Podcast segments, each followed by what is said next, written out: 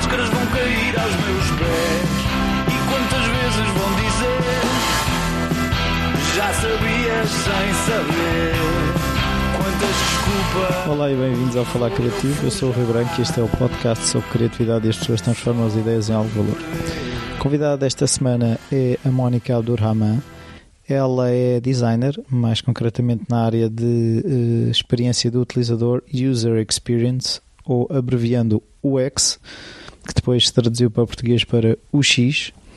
Uh, são nomenclaturas de, das especializações do design e o que é que consiste uh, User Experience? Se formos ver, a experiência do utilizador está em todas as coisas que fazemos ou deveria estar, devia ser pensado dessa forma, uma vez que nós, ao utilizarmos, seja um produto, seja um serviço, estamos a ter uma experiência e, e, e voltaremos a usar esse produto ou essa experiência ou, ou, esse serviço se a experiência for ajustada à maneira uh, como eu me comporto, uh, se estiver ajustada a, a mim, utilizador.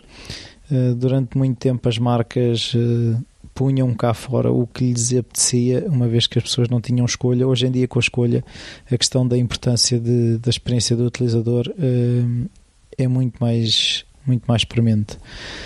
Uh, eu tive que aproveitar o facto da Mónica vir de Londres a uma conferência a Lisboa para gravar a, a nossa conversa. A Mónica é casada com o anterior convidado, o Pedro Andrade, e eles vivem em Londres e, e, eu aproveitei que ela cá estava para falar com ela sobre este assunto, que é um assunto que me interessa uma vez que o próprio podcast também é um, uma experiência e, e vocês, utilizadores, espero que tenham uma boa experiência. Até já.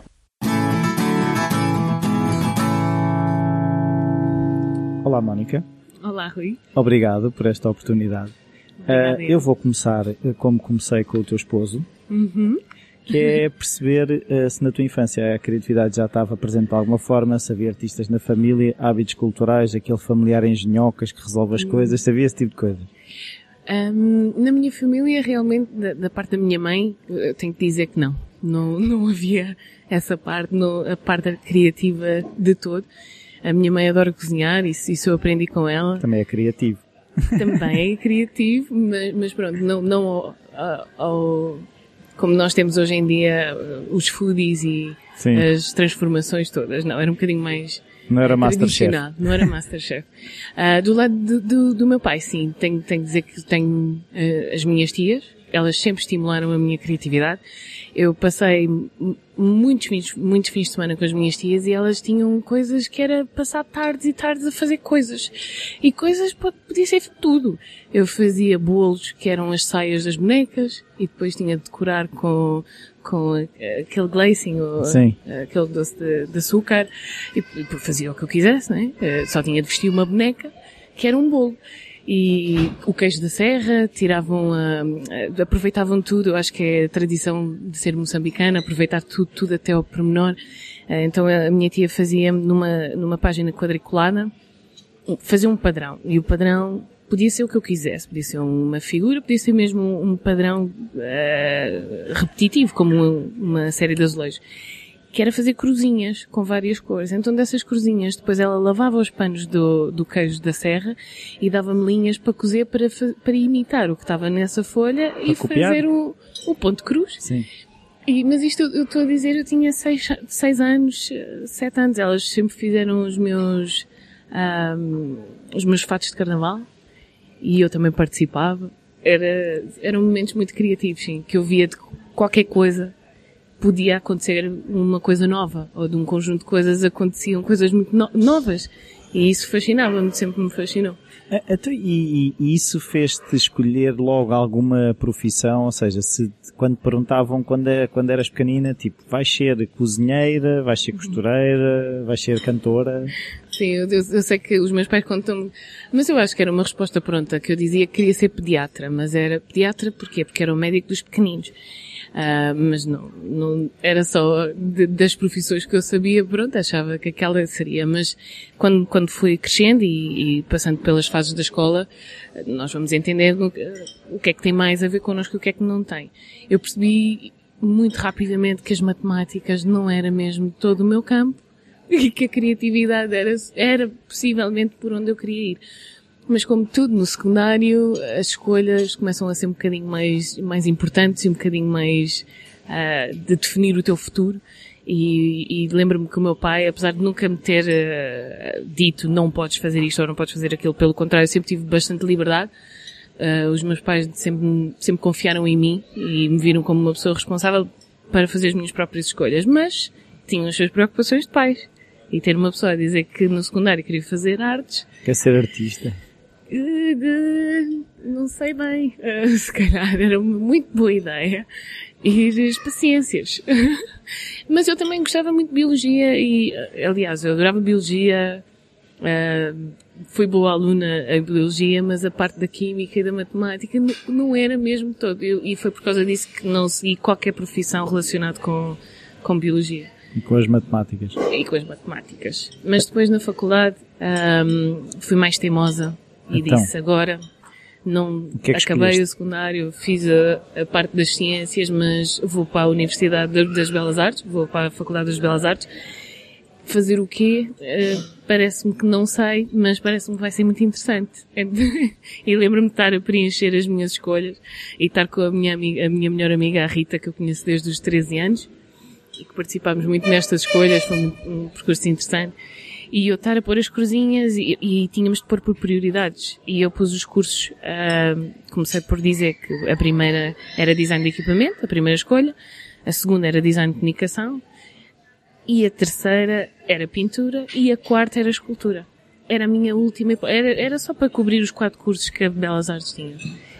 E por causa da, da matemática, a minha média não era muito, muito famosa. Eu não tinha mais notas, mas, mas levou um grande rombo com essas duas grandes.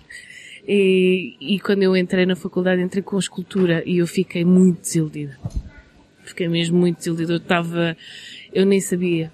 Porque eu tinha mudado, o meu pai tinha-me avisado e eu ia ser escultora. E que, como é que eu vou sobreviver a ser escultora?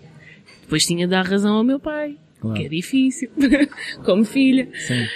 Mas, mas pronto, eu, eu, eu, eu, nunca mais me esqueço que estávamos a, andar de carro e quando, quando soubemos as duas os resultados, e eu a dizer, Rita, é isto que eu vou fazer. E estava a passar numa rotunda com uma escultura é isto que eu vou fazer da minha vida, é as esculturas nas rotundas.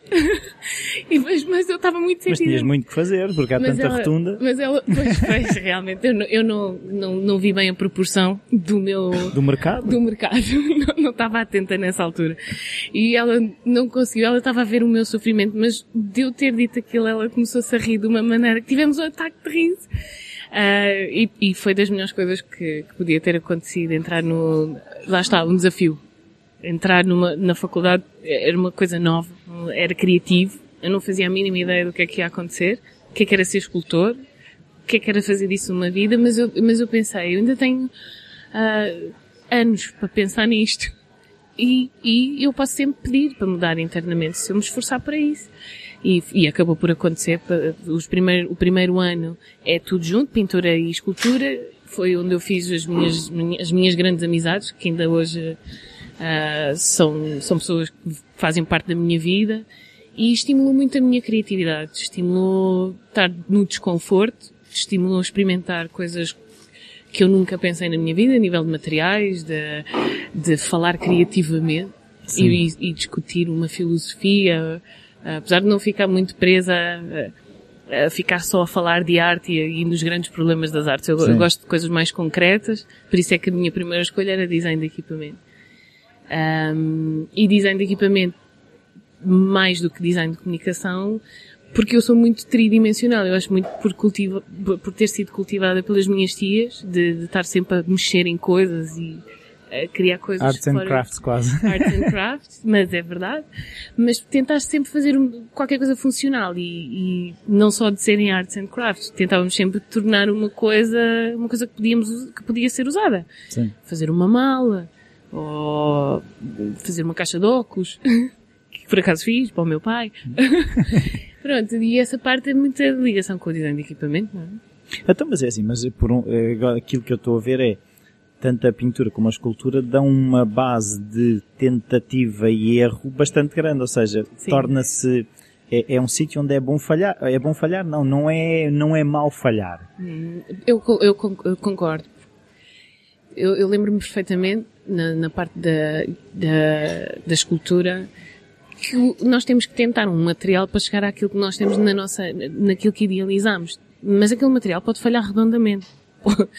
Podemos estar a tentar ter uma ideia que, que só a, a pedra ia ser de certeza o material que ia aguentar aquela ideia e se escolhermos cera não vai, não vai ser a mesma coisa. Mas é nessa tentativa e erro que nos surpreendemos e se calhar aquilo que encontramos é, é, é até melhor do que aquilo que idealizamos e expressa melhor aquilo que nós queríamos como mensagem passar com aquilo que, que criamos.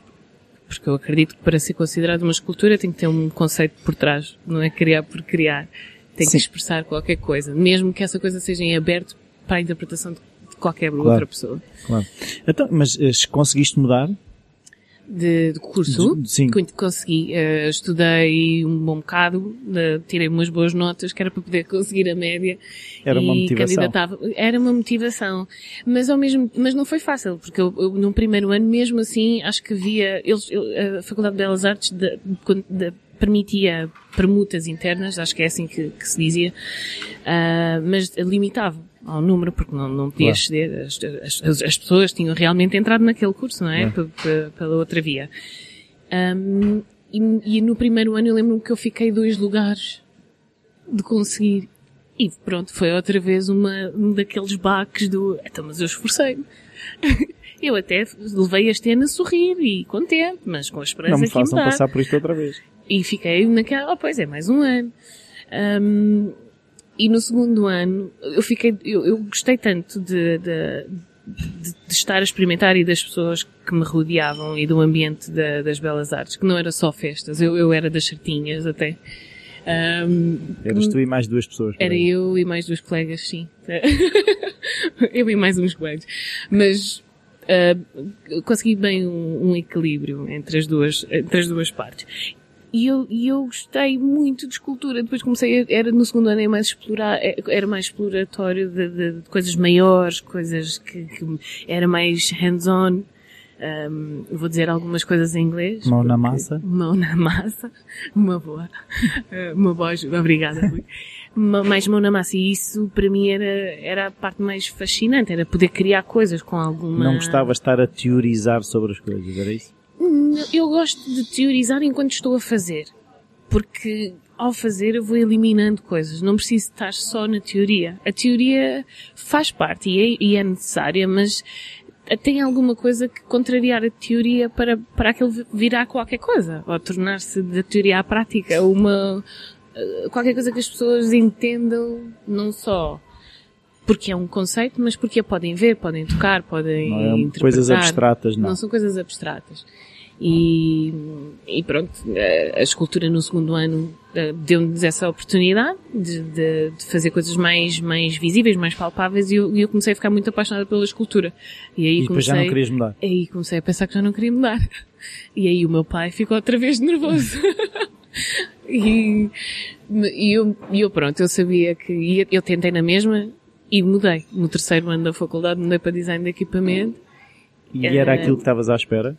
Eu vou dizer que levei um choque tão grande que emagreci uns 6 ou 7 quilos. Eu passei a, a pesar 49 quilos, o que para mim é muito pouco. Podes inventar a dieta do design de equipamento. Posso inventar a dieta do design de equipamento e eu acho que foi por, por eh, não, não, não conseguir lidar bem com a mudança de ambiente, de um ambiente de, Descontraído? eh, descontraído, de, não é descontraído, de relaxado Sim. e de não, não termos um objetivo, porque eu não, não, não considero isso. Temos todos um objetivo, mas fazemos é o nosso caminho de maneiras diferentes para o design de equipamento que tinha uma parte que eu não, não soube lidar muito bem na altura e, e esta é a minha interpretação e foi como eu vivi a minha própria mudança.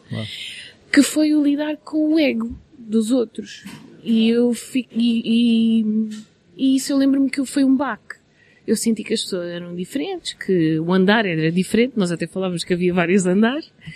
Ahm, as pessoas eram diferentes, era como ter um universo novo onde, onde- que eu me propus a ir, mas não estava muito convencida que queria. Então foi assim um, um misto de, de, De arrependimento? de arrependimento, com a incerteza, com, com tudo, que não soube lidar muito bem, mas, mas tive a sorte que eh, as nucleares, como eu, eh, são as, as, as disciplinas mais importantes dos cursos de, das Belas Artes e é aquelas que, que, que passas mais tempo a fazer coisas práticas. Eu tive uma grande sorte que essas nucleares não tinham tanto esse, esse ambiente como as outras, outras disciplinas. Nesse, nesse, nessas cadeiras eu encontrei pessoas que hoje fazem parte da minha vida. Eu trabalhei com elas eh, o, resto dos anos todos. Eu fiz a, a faculdade em cafés e, e, e em, sei lá, onde desse para ter internet e, e, eletrici e eletricidade grátis, nós estávamos sempre a trabalhar. onde desse, mas num ambiente descontraído e, e pronto, não eram só colegas, não havia, tanto, não havia egos, era colaboração. Um, dentro de um ambiente que, que era estimulante, né? né? que, era, que era fazer design de equipamento. Eu hoje tenho uma opinião muito, muito, eh, não sei, eu acho que uh, crescendo e aprendendo e estando disposta a outros ambientes e ver outras maneiras de fazer, acho que a Faculdade de Belas Artes é excelente, tem uma, uma grande história, uh, mas penso que nós somos das pessoas mais bem preparadas que eu, que eu vejo em comparação com os outros em relação a, a, a, a irmos para um desafio de peito aberto e, e estarmos prontos a isso e, e, e sabermos lidar com conceitos, com o abstrato. Mas falta-nos, eu acho que faltou a parte mais prática do, da, da ponte entre o que é só teoria e aquilo que é a realidade. E eu penso que nessa parte podíamos ter explorado um bocadinho Mas, mais. mas, mas em termos de quê? De, o, que é que você, o que é que achavas Olha, uma que... coisa muito simples, que é, hoje em dia sou User Experience uh, Designer, o, O XD. o XD. Parece quase Totobola. digo, eh, Pois parece, pois parece. Pronto, o X. E, e eu até tive que pensar um bocadinho como é que eu ia descrever a minha profissão em português, porque senão isto começa tudo a ir para o inglês. Sim. Mas pronto, o, o, o ser um legendas. user experience é na realidade estar sempre a pensar num problema, a tentar resolver esse problema, mas não é tentar resolver esse problema só por resolver. Ah, o, o, o objetivo desse problema é, é ser alguma coisa. E essa coisa, como eu, eu trabalho numa agência mobile, é uma app.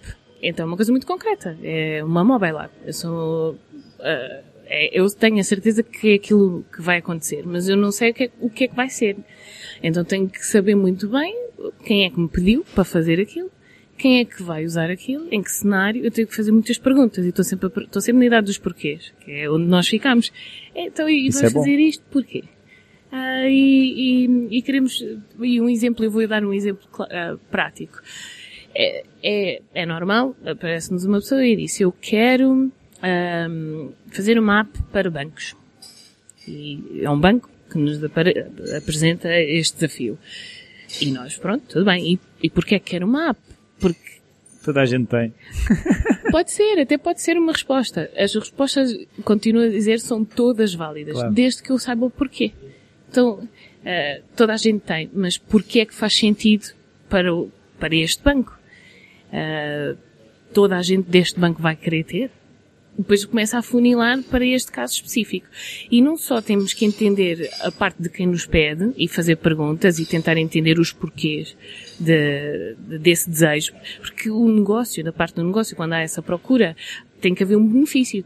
Ah, sempre sem falarmos nos custos, que, que- isso é, é a parte quase garantida, mas até pode não ser. Pode ser de reputação, pode ser eh, de mostrar que é inovação, pode ser, pode ser um- muitos benefícios Uma forma está mais próxima dos de uma clientes. forma que está mais próxima dos clientes, podem ser tantos benefícios que, que, eh, precisam de ser explorados. Pronto, agora já sei. Eu posso pôr numa frase e dizer este banco quer fazer esta app porque eh, precisa estar mais próximo dos clientes porque soube que isto era uma necessidade. E eu pergunto como é que soube que isto era uma necessidade dos clientes? Porque achamos que sim. E aí, pronto, há uma pausa, se houver esta resposta, e eu vou falar com as pessoas, os potenciais utilizadores, e dizer. E perguntar, pergu- é só fazer perguntas. É só estar a conversar e dizer, olha, hum, se, se eu te dissesse que havia a possibilidade de haver um, este objeto, esta, este, Usarias? usarias? Sim ou não? Sim. Então porquê? Não, então porquê? E, e só estas perguntas base vão, vão nos dar uma noção, se eu entrevistar 10 pessoas, ou, ou menos 5 pessoas, se aquelas pessoas me disserem sim e os porquês começarem a tomar uma forma de padrão, eu consigo voltar para o cliente e dizer, olha, confirmamos a tua teoria, que realmente há uma, há uma procura, mas não é só há uma procura, há uma procura e para quê? Se os clientes começarem a dizer, olha, eu, eu, é verdade, eu desta, eu, eu gostava de ter uma, um, esta tool Porquê? Porque eu, eu disse, olha, na eventualidade de, de eu ter numa app todas as informações de um banco, o que é que era prioritário para saber? Que qualquer, o que é que era mais importante? Se eu começar a ver um padrão que toda a gente, as cinco pessoas dizem era ver o saldo, eu não vou apresentar uh, não vai esconder o saldo lá no meio de três menus e... Exatamente, se calhar eh, vai-me dar logo uma, uma, uma uma noção de prioridades e, e, um, aquilo que nós chamamos um esquiço, um draft. Sim. De, de, do ponto de partida, do que é que nós, onde é que começa aquela journey, aquela viagem. a viagem, a viagem do utilizador. E eu sou, sou completamente user-centric, ou seja, eu penso, eu ponho... Centrada no utilizador? Completamente. Obrigada por estar a traduzir. Realmente. Isto está a ficar cada vez pior. Estou a falar de trabalho e isto vai ficar pior. Uh, mas eu, eu, ponho, eu não consigo pensar numa estratégia sem pôr no, nos, nos, sapatos do, dos outros. Isso é, é como eu funciono. E eu não consigo deixar de pensar nem na pessoa que me pediu a e pensar, mas se eu fosse um banco, o que é que eu queria? E se eu fosse um utilizador, o que é que eu queria? Então juntando as duas respostas e dizendo, olha, eu descobri na minha research, na minha pesquisa, que há realmente uma procura, mas não é uma procura vaga, é uma procura definida nesta, nesta. Mas também há outras coisas que se foram faladas, mas se calhar não têm tanta prioridade. Podemos testar isto mais tarde. Vamos, vamos começar por este princípio, e é tudo um princípio. E como eu disse, é um problema que está sempre a resolver. Nós vamos é resolvendo por partes e avaliando se a solução é boa por agora. Porque, como tudo na vida, é baseado em acontecimentos. Sim, mas os clientes não têm muito aquela. Sim, isso é tudo muito bonito. Isso é tudo muito Sim. bonito, mas eu quero isto resolvido depressa. É assim, eu quero uma solução para o meu problema. Agora você dizer-me que não sei quantos problemas e Sim, vamos, vamos, como é, como é que é gerir, no fundo, o processo que seria ideal, que é uhum. perceber que o problema é, é um, um ser vivo, sim, não é? Orgânico, vai crescendo, vai mudando porque normalmente eh, nós somos habituados, até pelo, se calhar pelo sistema de educação, que é, para esta pergunta existe esta resposta. Verdade. Verdade, não tinha pensado nisso assim, mas é verdade. é porque nós somos, ao longo do, de, da nossa formação académica, somos treinados a saber a resposta para aquela pergunta. Não somos, hum, como é que é dizer, estimulados a procurar mais perguntas. Pois é. Não tinha pensado nisso, mas é verdade.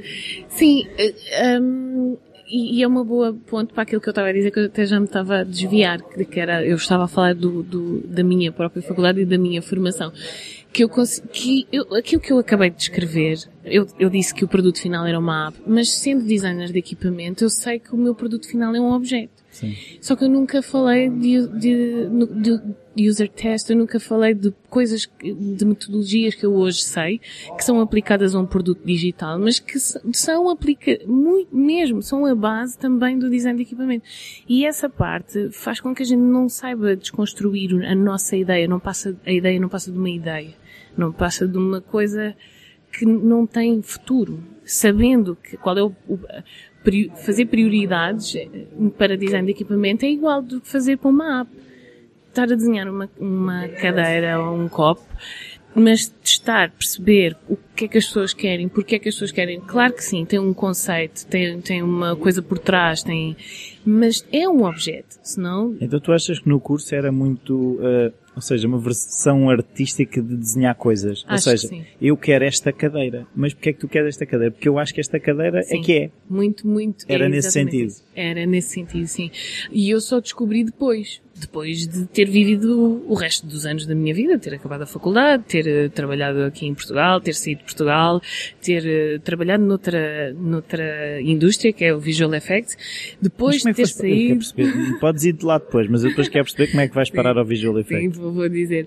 Um, depois de ter saído Visual Effects, de ter decidido e ter descoberto UX, só, só nesta fase, há dois anos atrás, é que eu percebo o que esta parte tão fundamental me faltou no início, porque isso ia me dar muito, as, as ferramentas todas de, de encontrar o valor daquilo que eu estava a fazer, do, o valor do meu objeto.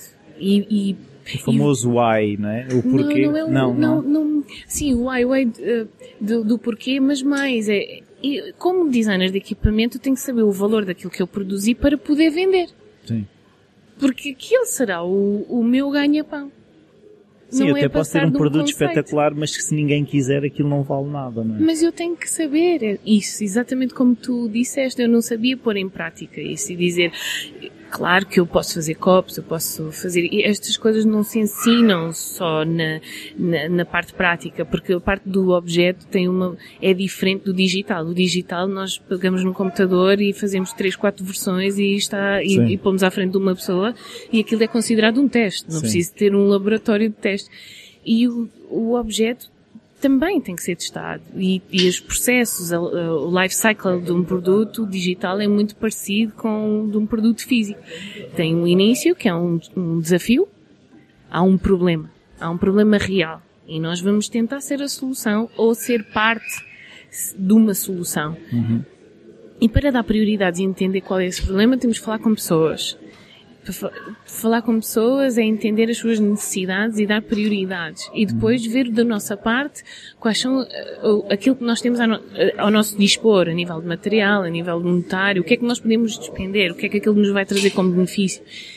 E, e definir as duas partes, casar essas duas partes e, e- desenhar uma, uma solução para depois dizer isto que eu fiz tem valor. Eu sei que as pessoas vão querer.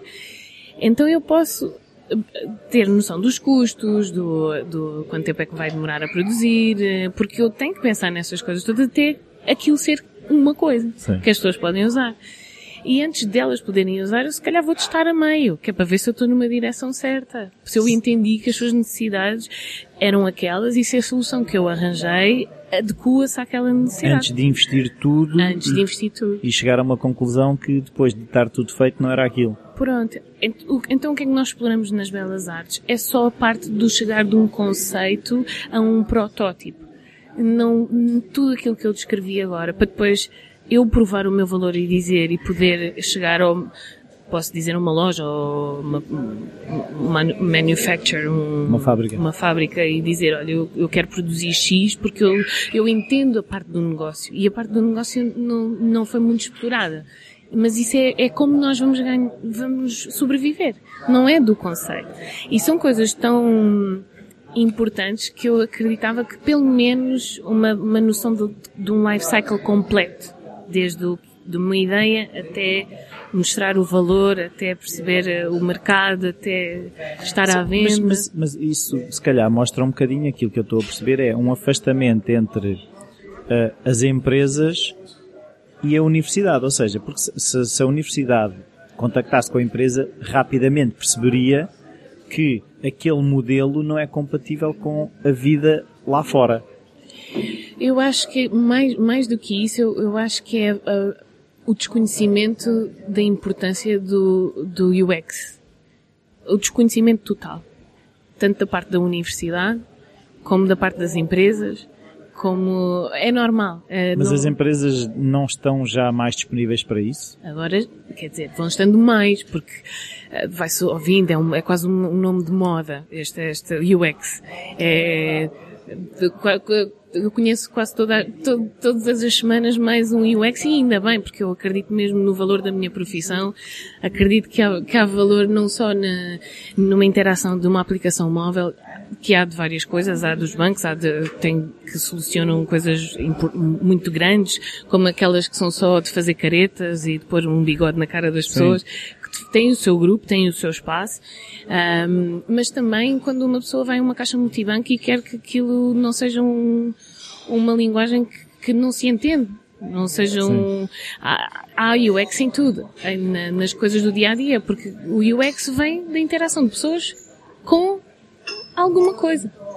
pode ser com uma as aplicação, pessoas. pode ser com um produto, Pode ser, pode ser com um serviço. com o serviço, há o service design, há o aeroporto para pensar, as pessoas querem ir da A a B, tem fricção, não tem fricção, onde é que está a fricção, vamos solucionar.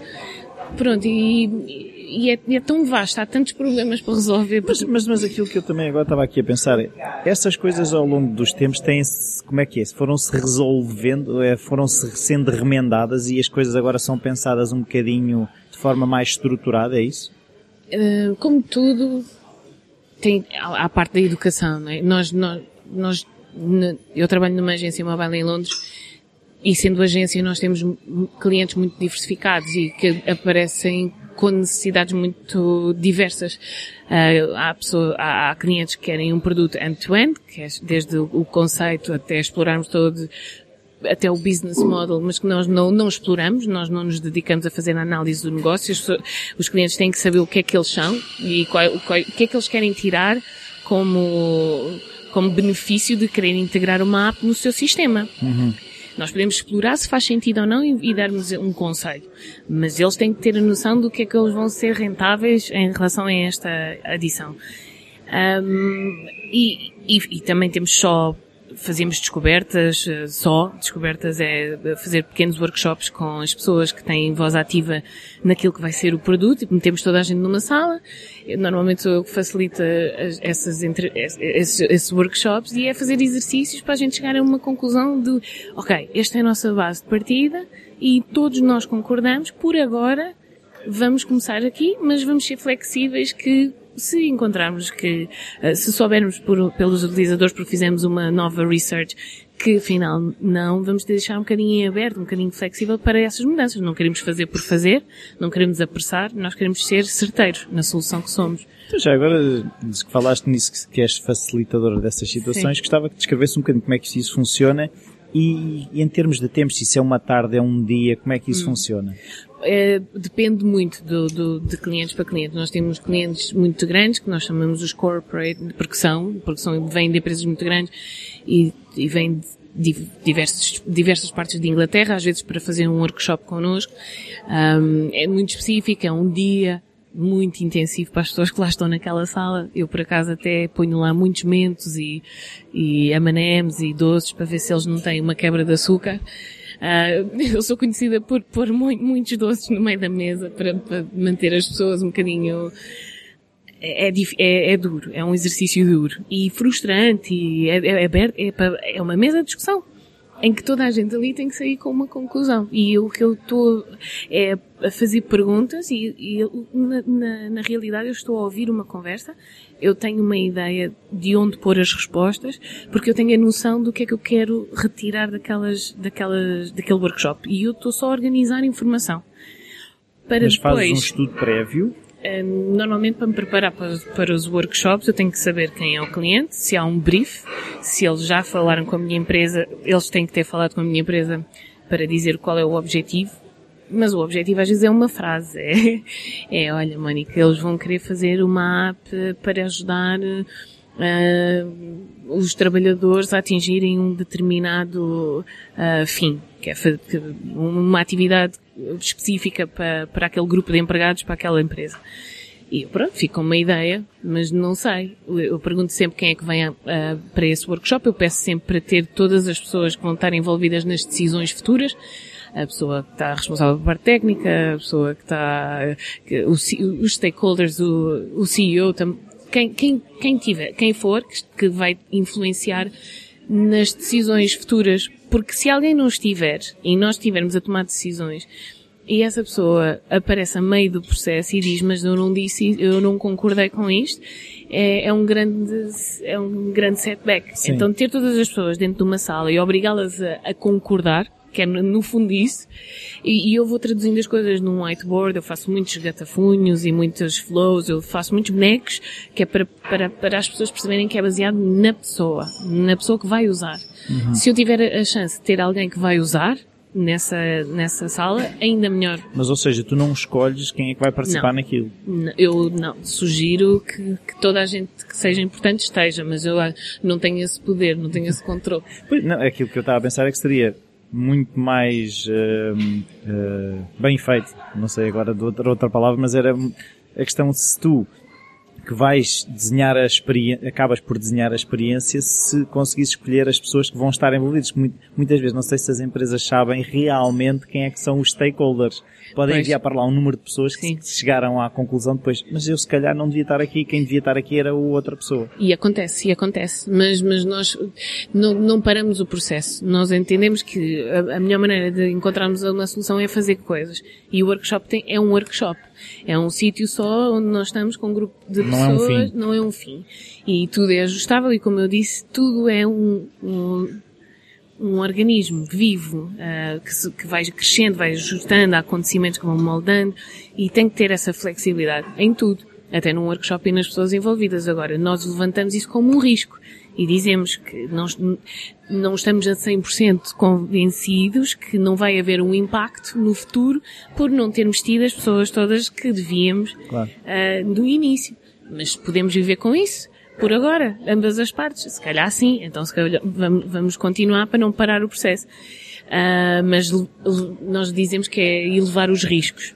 E, é- e esses riscos são documentados. Nós não fazemos muita documentação. Não é por, por causa de um processo específico, como Lean ou ah, nós funcionamos Agile, mas não é por causa disso que não fazemos documentação. Achamos que há certo tipo de documentações que são vitais e, e não vamos criar só por criar. Então fazemos os riscos, mandamos e, e para as duas partes e é o nosso acordo. E, e pronto, olha, as discoveries são muito interessantes, são, são muito dinâmicas, muito exaustivas, mas, Mas, mas tu, um por exemplo, eh, numa, numa, num workshop desse, tu começas por perceber quem é que tens ali, Sim, eu faço sempre uma. A primeira coisa que eu faço é um, uma ronda de introduções. Não começo nenhum workshop sem nenhuma sem uma ronda de introduções. Começo por me introduzir. será eh, apresentações. Introductions. Ai, eu não acredito. E várias vezes, ainda por cima. É porque ainda por cima estou a ver o slide a dizer intro. Sim. Mas pronto, tirando à parte, Sim, esta, sim. esta parte tão imigrante. Sim, mas também se pode dizer introduções, mas, Pode. mas neste caso Pá, eu já, já confundo um Sim, bocadinho. Mas pronto, peço desculpa já, não há problema. já à partida. Um, e estou a fazer um grande esforço para não dizer mais. Não faz mal. Mas faço sempre uma ronda em que, em que, que primeiro é para, para as pessoas descontraírem, porque os clientes, como eu disse, pode ser, podem ser de empresas muito grandes que estão habituados a um ambiente de reunião Formal. muito formal e eu não, nós não, não queremos isso, queremos que, que- que, que as pessoas venham um bocadinho mais para a parte da conversação e, e que a parte da hierarquia não seja tão importante, apesar de ser. Sim, mas eu penso que será complicado às vezes dizer certas coisas ao chefe. É complicado e nós sabemos disso dentro da sala, mas por isso é que toda a gente tem que ser um bocadinho puxada para baixo para esquecer Todos ao hierarquias, nível. todos ao mesmo nível. Ah, mas, mas também temos outras, outros clientes que são startups, em que este estes grupos são diferentes e temos que, que- que, eh, tratar de maneira diferente no sentido em que temos que nos adaptar a, a eles. No- numa situação destas empresas muito grandes, eles estão habituados a, a terem estas, este tipo de reuniões, eles não, não, não estão propriamente a fazer investimentos pessoalmente, é um departamento ah, que, que chega lá com uma necessidade, mas o budget vem da empresa, e as startups não, elas estão a, a pôr o seu próprio dinheiro, é a sua vida, O seu pescoço. Ahm, o seu pescoço. E, e nós temos que entender que as pessoas vão reagir de maneiras diferentes. Têm linguagens diferentes. E essa adaptação não se pode pôr só um processo. Eu não posso dizer, bem, agora vamos todos fazer uma discovery session, toda a gente vai fazer aquilo que eu estou a dizer. Não. É a minha obrigação adaptar-me à minha análise de cliente. E, e o, o outcome, o, o que, o que eu quero ter, retirar do workshop tem que ser a mesma coisa. Que é sabermos o que é que nós queremos dizer, fazer. Ah, uma, uma North Star, uma, uma estrela guia para, para nós partilharmos todos aquela visão, para quando eu estiver, quando nos separarmos, não sairmos muito daquela visão e tudo o que fizermos vai ser eh, sempre analisado a ver, estou dentro desta, estou a seguir a minha estrela norte, sim ou não? Sim, então pronto, posso continuar. Ahm, e, e esse ambiente tem que ser controlado por mim. Então, para, para, para fazer um warm-up e para, para as pessoas ficarem um bocadinho mais, mais descontraídas, há sempre a- as apresentações. e, e nota-se logo uh, o grau de, de, de- do, do- o tipo de clientes que é, dizem logo o seu, o seu role, o seu, a sua profissão, cargo. o seu cargo, uh, muito assertivamente e às vezes são muito Diretor longos. financeiro. Sim, sim. Ah, muito, muito. Eh, já Se calhar até dizem há quantos anos é que são. E... Sim, sim, descrevem muito bem. E o que é excelente, é mesmo para isso que, eu- que, que é preciso.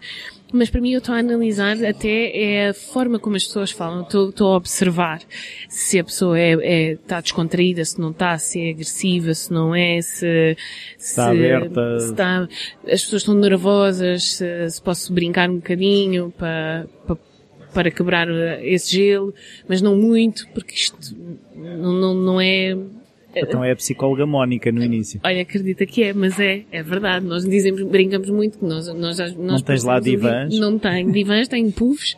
Eh, até às vezes peço às pessoas para se sentarem nos puffs, só, só para quebrar um bocadinho a noção Aquele da do- cadeira e da mesa, não é? Sim, da noção da, da, da cadeira da mesa. Eles vêm uma sala totalmente colorida com doces e post-its e E canetas perguntas se aquilo é o infantário da empresa. Exatamente, mas é de propósito, é estimular um ambiente que, que, que eles não estão habituados e pensarem, eu estou aqui para uma coisa diferente.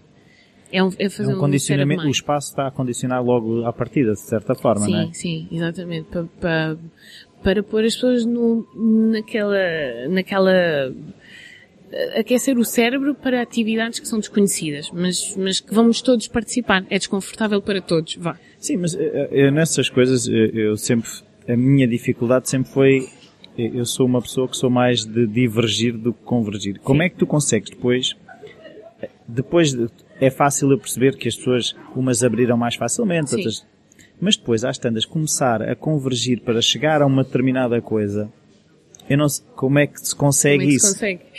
Eu, eu deixo, eh, eu tenho a minha, a minha Discovery Session estruturada. Eu sei o, o- a, a sequência das coisas que eu vou descobrir. Não é as coisas que eu vou perguntar, é, é- porque essa parte é fácil, é o, o que é que eu quero descobrir e o que é que uma, uma, uma coisa vai levar à outra. O que é que tu queres saber, é isso? Sim, e se eu tiver isso na minha cabeça sempre, eu vou filtrando as conversas, porque eu deixo, o intuito é as pessoas conversarem abertamente, mas quando eu- eu estou a filtrar e vou pondo no, no, num quadro branco, vou escrevendo, vou fazendo uma sequência e, e pergunto, mas é isto que, que, estão-nos a dizer? Ah, quando pergunto o que é que a pessoa está a fazer com, com tal objeto, se, está- se houver um problema, eu digo sempre, então acho, vamos, vamos começar por, por eh, fazer um- uma representação daquilo que, que está a acontecer neste momento e depois vamos fazer com grandes cruzes aquilo que a gente não quer de certeza. E depois disso vamos transformar numa, naquilo que é o ideal. E enquanto nós estamos a fazer o que é que está a acontecer, é, é complicado porque eles estão a dizer, ah, não, acontece isto, não, não acontece nada, não, é, não sabia, é." e, e, e vão misturando coisas que, que têm, são parte, que estão-me a dizer que são importantes, mas é parte de conteúdo, em que eu, eu penso, sim senhor, e escrevo, que é para, visualmente se eu escrever, eles pensam, ok, a minha ideia está lá. Já passou Não- para aquele lado. Escuso está preocupado a Escuso está gritar. preocupado. Então eu represento, ponho mesmo no quadro, só que eu começo a dividir o quadro em, em secções. De um whiteboard, aquilo começou a ter uma estrutura. Eu tenho essa estrutura mentalmente, mas eles vão vendo, vão acompanhando. E depois eu não, tento não interromper, mas tento cl- clarificar ao longo da, da sequência, da- das coisas que ponho no quadro, se é mesmo aquilo que eles querem representar. E quando todos dizem que sim, tudo bem, posso avançar. Mas se houver um que diz que não, eu tenho- vamos parar e vamos entender. Por que não? O que é, que é que aquela pessoa sabe que os outros não sabem? Porque isto acontece. Numa empresa as pessoas não sabem tudo. Só quando estamos Sim, tem o juntos. seu ponto de vista, não é?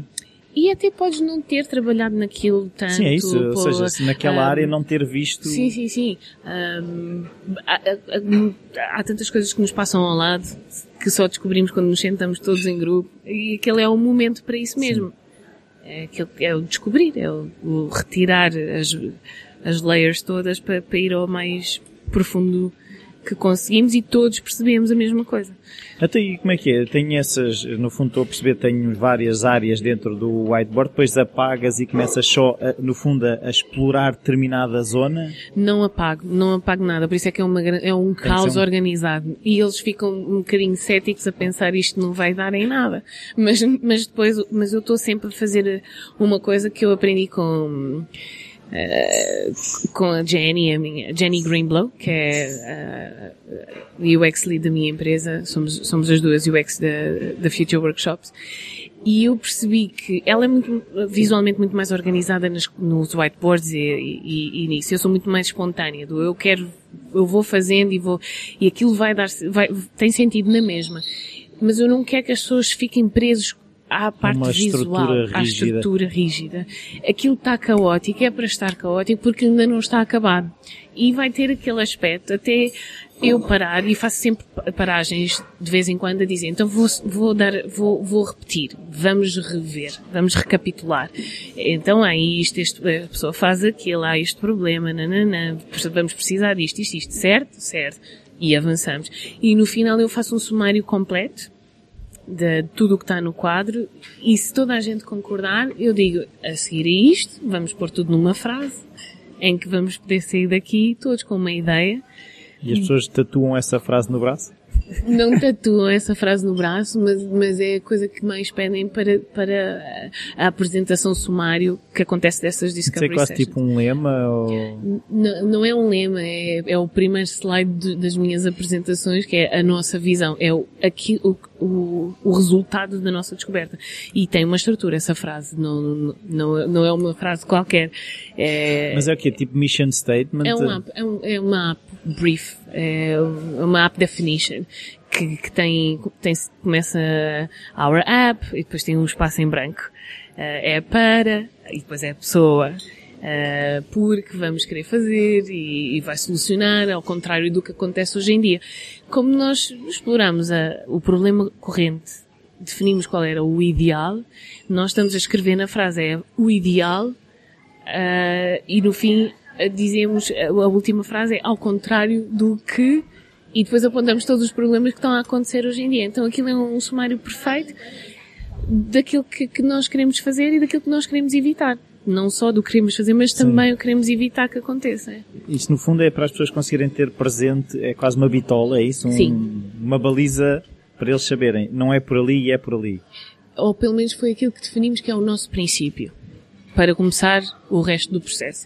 Porque desta Discovery Session, eh, eh, dependendo dos- do, que os clientes necessitam, eles até podem ter só querido, eh, só requeri- eh, tentar, compraram aquele package à nossa empresa e a seguir eles podem levar aquela definição e fazer o que eles quiserem, não, não querer ir por aí, reconsiderar ou tentar fazer eh, exatamente aquilo numa outra empresa. É, é- depende daquilo que, qual é o compromisso com a nossa. Normalmente nós fazemos isto e, e- e paramos para dar um, um espaço de, para, para, Para as pessoas- digestão.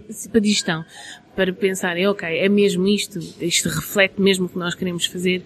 Sim, então vamos, vamos conversar quais são as próximas fases. Isto não é, não é uma questão de segmentação, é só levarmos o processo e, e- e cortá-lo no momento certo para que haja reconsideração.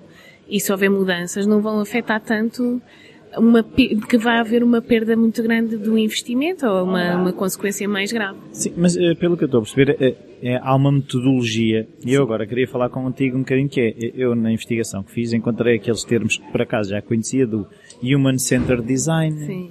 o Design Thinking, o, o User Experience, pá, existe, isto são tudo metodologias, tu és mais eh, próxima de alguma, tens a tua própria, é, que- é, que- é que pelo que eu percebi elas têm muitos pontos em comum Sim. tem as fases de teste, de investigação. Tu segues alguma coisa?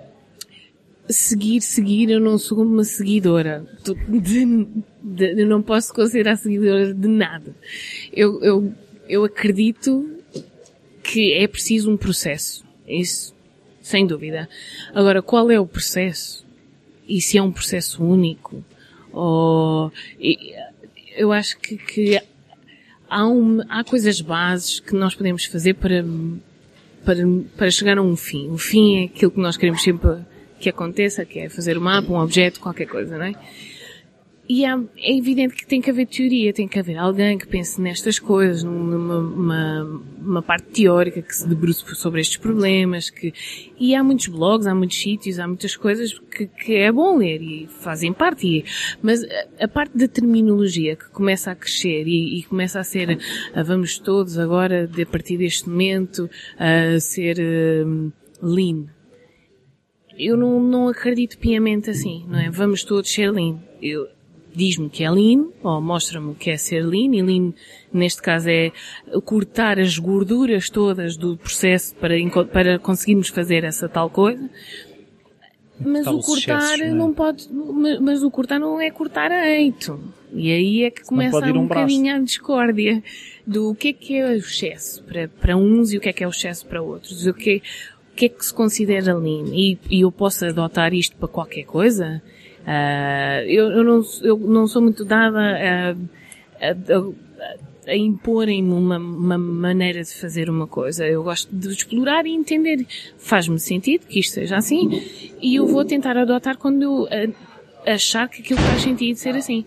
Há outros processos que eu não, não posso fugir, como o, o processo da minha própria empresa que não temos um processo em si para todas as coisas. Às vezes é problemática, mas nós não temos um processo. mas, mas ainda bem que assim é, porque temos nós que nos adaptar. A única coisa que nós temos que ter que fazer é munir-nos das, das ferramentas uh, o mais o mais que podemos, as, as, aquilo que são atu coisas atuais, não coisas que, que, foram provadas, já não fazer sentido. Mas isso é, lá está, foi provado que já não faz sentido. Então, assim está bem, mas preciso saber porquê. Foi provado como? Porquê? Em que situação? Em que situação? Faz, faz, faz sentido para a minha situação? Eu agora, eu não, e eu, eu gosto de adaptar, eu tenho, liber, tenho muita liberdade na empresa que eu trabalho, que é uma empresa pequena, tenho muito espaço de exploração, uh, trabalho em vários, vários projetos ao mesmo tempo e, e quando acabo um já ainda estou no meio do outro e posso sempre adotar um novo ou ajustar o processo de um ao outro com, os meus próprios, com as minhas próprias aprendizagens. É, mas a obrigação de saber os métodos, ou, ou, ou, e quando eu digo métodos é, se eu tiver que fazer um, uma entrevista a um utilizador, eu tenho que saber como pôr essa entrevista estruturada. E isso é um método. E é como é que tu fazes isso já agora? Um, depende sempre, eu acho que nós passamos depende. a vida a dizer do depende e do, e do porquê. Mas, é, mas depende de verdade. Porque depende sempre do que é que tu queres encontrar. É quase, é quase tu olhares para, para o teu fim, ou idealizares o fim, e fazeres backward, faz, e andares para trás. E dizes, para chegar a este fim, tenho que fazer o quê? Tenho que fazer isto. E para fazer isto, tenho que fazer o quê? Tenho que fazer isto.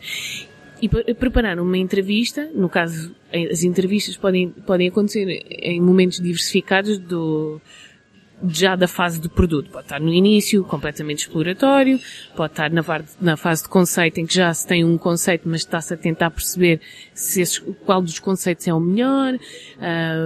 Pode ser no fim, em que as pessoas já, já experimentaram esse produto e eu vou entrevistá-las para saber o que é que elas acharam. Faz as reações, não é? Sim. E, e, e se, se viram a solução que nós desenhamos como uma solução válida, ou se nem repararam, ou pronto. É. Então essas entrevistas, dependendo da situação, têm uma estrutura específica. E então eu tenho que saber para qual é o fim para estruturar a minha entrevista. Não é só dizer, ah, uma entrevista, e as entrevistas têm que ser feitas desta maneira. Não, não, não, pode, não acredito nisso assim. Há, um, há uma noção do que é uma entrevista, porque é, é uma entrevista, tem um esqueleto, mas agora eu, depende de, da fase em que está e das minhas, e dos meus objetivos, que eu tenho que definir primeiro. Sim, mas há uma coisa, por exemplo, que, que eu falo com algumas pessoas, até a ver com o meu trabalho, que, pelo menos cá, eh, nós somos muito de saber o que não queremos Sim. O que torna às vezes difícil de, ao, ao estares a perguntar, saber de facto o que, é que a pessoa quer, porque ela só te diz o que não quer. Sim. E, e, se eu, e eu penso sempre na questão de, se eu disser a uma pessoa para ir ter a determinado sítio, eu disse, se eu lhe disser, não viras na terceira, não viras na quarta, não viras na sétima, podia-lhe ter dito, viras na oitava. Sim. Mas não, é não viras nesta, é não verdade. viras naquela. Como é que tu tens alguma técnica para, no fundo, perceber Sim. isto. Lá está, essas são as tais ferramentas que uma pessoa tem que se munir. Faz workshops, lê, uh, vê vídeos, isso, isso é, é entender como fazer uma coisa, como, como, eh, como fazer um, a melhor entrevista possível. Não, nós temos a, aquilo, lá está, lá, que se chama o processo jorna- jorna- jornalístico. Que não, Onde, quando, como, porquê. Exatamente. Mas é mesmo. Começamos com as perguntas mais, que são de rápida resposta, que é, ah, qual é o seu nome, uma, uma parte introdutória para aquecer a, a pessoa, onde é fácil essa resposta, como, e o porquê vem no fim. O, o porquê é o mais, é o mais difícil. E, e quando nós eliminamos as outras partes, a pessoa já não, já não vai repetir essas respostas. Ela vai se focar Naquela. na, na, na parte que nos vai trazer algum sumo. Mas nas outras também trazem. Sim. Trazem padrões. Tra- E, e estas aqui trazem o sumo e o, e o tema. eh, Aquilo que, que está na base daquilo que nós queremos descobrir. Ahm, não podemos conduzir a resposta, não é? É, é o mais neutro possível. Não, não vamos estar a dizer, ah, eu acho que é muito bom. Ah, isto, não acha? Não, não podemos a fazer isto. Estamos a condicionar a, a resposta. Tem que ser um, uma- mais em aberto, mas não podemos só fazer perguntas em aberto. Se eu tiver a perguntar uma coisa específica do, de um produto, eu tenho que pôr, não posso fazer uma pergunta direta, eu tenho que lhe dar um cenário, uma, pôr-se naquela situação. E só depois de dizer, olha, imagine que está nesta situação. O que é que faria? E porquê? São, é uma sequência que é conhecida para toda a gente, não é? Mas é consciente para a Esse pessoa. enquadramento é essencial, é isso? É, é consciente para a pessoa que está a fazer as entrevistas. E, e, e a sequência da- dos blocos de perguntas também são muito específicos. A primeira é para dar um certo aquecimento, é para eu também entender algumas coisas que vão, se eu entrevistar 20 pessoas e, e eu tenho três ou quatro perguntas que vão, daquelas 20 pessoas, se calhar vão me dar o grupo de- que eu- daquelas pessoas que, que as respostas não vão ser tão válidas. Então já estou a eliminar no primeiro bloco de perguntas, mas as outras, mas faço na mesma. Ah, fica registado, só que eu sei que aquelas pessoas não, se calhar não são o target. Porque eu nas primeiras perguntas consegui perguntar, olha, usa, tem telemóvel? Não. Pronto, se calhar não vou Acabou a nossa conversa. não, não acaba, porque, porque são sempre válidas as respostas até no, no, no exploratório. Não usa porquê? Não tem. Então, mas e se tivesse, ah, como é que acha que ia reagir? Ou, ah, claro, não tem porquê, tinha de ser, tinha de ser feito. Não há um não sem um porquê. Mas a parte do exploratório, do- mas vê-se, vê-se numa situação hipotética que são muito válidas estas respostas. né? O, Agora não tem, mas poderia, de que quando se tivesse, se tivesse. E, mas para aquela, para aquilo que eu quero descobrir, se calhar não é, não é o mais importante, não é aquele grupo de pessoas, são as outras que já usam. Essas sim eu tenho que me focar. Então é assim que nós Até como é que é o processamento de dados? Porque assim, é fácil a gente estar a fazer perguntas e depois aquilo fica lá, ah, e agora? Eu tenho a dizer que é a parte mais complicada. é mesmo a parte mais complicada. Eu, eh, o traduzir aquilo que nós queremos saber dos objetivos que nós definimos pelo, com o cliente e termos uma, começarmos por, por assumir que aquele será o melhor caminho e depois ir confirmar. Tudo bem, agora são conversas, são, são conversas com pessoas e, e tudo parece importante porque, porque eu, porque eu é, vem misturado e é, é como, eu tenho sempre uma imagem mental e eu, eu vejo sempre muitas, sou muito visual. Quando acabo as entrevistas, tenho que ter, tenho que dar um espaço, tenho que fazer uma coisa ou outra qualquer para, para me é distanciar. Porque senão não consigo discernir o que é importante ou o que não é, e o que eu vejo é, é uma, é como se fosse uma pilha gigante das peças de, de, de um puzzle de 1200 peças. Todas misturadas e todas numa pilha. Aquilo não significa nada assim, não é? Aquilo não significa nada, né? E então eu tenho que começar por algum lado. E eu começo sempre exatamente porque eu, o que, é que, o que é que eu me ajudei a mim mesma? Arranjar blocos de perguntas, né? Então se eu já tenho blocos de perguntas, Vou eu separar vou, as vou respostas. separar as respostas. Então do grupo de perguntas eu tenho perguntas específicas. Então ainda vou, vou separar um bocadinho mais. E de um, gru- de um grupo de coisas descoordenadas e caóticas, eu começo a pôr coisas em sítios que elas fazem Começas parte. a juntar o céu, a Sim, erva. as cores, exatamente, tal e qual. O barquinho, ou como parece de barquinho. E se alguma coisa estiver no sítio errado, é muito mais fácil de. Sim, de se ver. tiver verde sobre o azul, esta não é aqui. Não é aqui, isto está, está fora de sítio. E depois é debruçar-me bloco a bloco e tentar perceber ah, os padrões de respostas que eu tenho em cada bloco. E no fim, eu consigo dizer, há um tema. Há as pessoas, e utilizando o, o- o exemplo do banco, das 100, das, não, não falo com 100 pessoas, nós limitamos as, as, as research, as qualitati- a parte qualitativa, não fazemos muita quantidade, porque não, não acreditamos que, que para aquilo que nós queremos atingir seja mesmo necessário. grande expressão. Sim. Conseguimos sobreviver com uma amostra pequena. Normalmente é de quando? Depende de, de- do quão grande é o projeto, mas, mas se for um projeto que faça sentido, como por exemplo, uma coisa que esteja mesmo, mesmo ligada com ah, muita variedade de target, isso se calhar convém termos uma amostra muito diversificada Sim. e que a gente entenda que tem uma Se for amostra... para um público dos 18 aos 70, se calhar ter, convém ter uma amostra maior. E, e, e não é só da idade, mas especificidade. Ah, Faz desporto, não Sim, faz desporto, exatamente. por exemplo. só. Não posso só, se eu tenho um grupo diversificado de, de utilizadores, eu não posso só focar-me num dos grupos e, e, e, ter Sim, um eu até posso cada. ter 18 aos 70 e serem todos designers, Sim, não é? exatamente. E, e depois ter um para cada, não cobra. Então tentamos equi- equilibrar. Ah, é mais o equilíbrio, en- encontrar um equilíbrio para, para, para a nossa pesquisa. E depois de encontrar esses temas, é pôr, é, num- é- é- é- isto, isto até num, assim num bullet point, te- podes ter um outcome de, de- de semanas de, de entrevistas. Só 3, 4 pontos. Que foi aquilo que identificaste. Olha, o tema é toda a gente precisa disto, toda a gente tem este problema e toda a gente referiu que utilizaria isto Se nestas as características condições. depois. Pronto, são três coisas. Vamos debruçar-nos sobre isto. E ou não há às vezes tipo aquela sensação de tantas semanas para isto? Não, pelo contrário, é um alívio. É, é uma- a parte mais hum, eh, rewarding, Recompensadora. recompensadora da, da, da jornada para, um, para um- uma pessoa que gosta de research. Nem toda a gente gosta. É, é a beleza de, de ser UX. Há muitos campos. Posso saltar de uma research para, para a parte do, de fazer mesmo os sketches e, e, e representar como é que aquilo vai ser com desenhos ou, ou na parte digital. Mas eu gosto muito de research, gosto muito de falar E com qual é as que é um pessoas. critério para deitar fora? Ou seja, porque eh, depois Sim. há aquela, às vezes, a tentação de ah, ele disse azul cian, mas este disse turquesa. Ah, separo, é azul.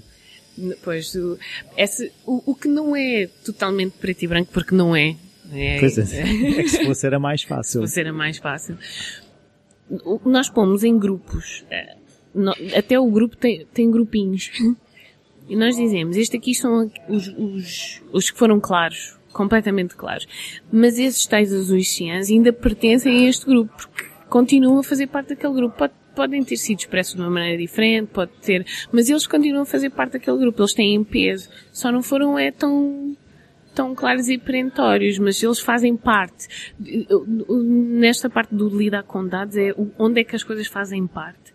Não precisam de ser exatamente a mesma peça. Eu agora fui, acabei de vir da, da conferência de O UX X- Lisboa. o XLX, o XLX, como eles dizem.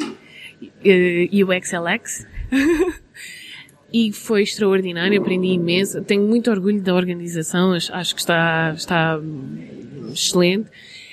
Um, e, e, e houve um, um, um workshop que, que por acaso era dedicado aos sistemas, ou seja, uma coisa maior, uma coisa que não é só uma app, mas é uma app com um website, com uma, uma, uma web app, todos têm que Se comunicar. calhar até com o serviço da loja, o atendimento ao cliente, se calhar pode ser... No- esse é o service, de- pode até ser no sistema, sim, se estiver integrado no sistema pode ser verdade, mas neste caso era tudo à base do digital, não era Uhum. do serviço eh, em si físico. E, e ele mostrou uma imagem que é, que é exatamente isto que eu estou a dizer, que é, ahm, ele, ele deu o exemplo de gostar muito de Legos. e, e que os Legos, se nós começarmos a, a- a abrir uma caixa de, um- de uns Legos e está tudo junto, aquilo está uma confusão. Mas a gente pode separar por cores, pode separar por formas, pode separar. de- aí é Número de encaixe. número de encaixe. A, a separação e, a, e fazer disto categorias, como é que eu vou ter um critério para isso? Foi porque eu defini na minha, na- nos meus objetivos o que é que eu quero encontrar. São peças de, de- só com, com os mesmos buraquinhos? Ou são mesmo é só todas as cores? Ah, são todas as cores, então eu vou pôr já essa categoria por todas as cores. Então, essa definição do e, e este aqui que não está assim a meio-meio. As coisas não estão meio-meio, elas têm sempre o seu lugar. Encontram sempre o seu lugar, elas pertencem. E aquelas que é mesmo de todo um bocado conf- confuso, há um, há um, Há um lugar para elas um que é o lugar para sítio dos confusos. que há um, há um de fazer sentido mais tarde. Quando eu tiver eh, em quase tudo pronto. Pode ser complicado é quando a, a caixa dos confusos for maior que tudo o resto. Aí temos um problema de análise de dados. Sim. Ou de falta de critérios, não é? Sim.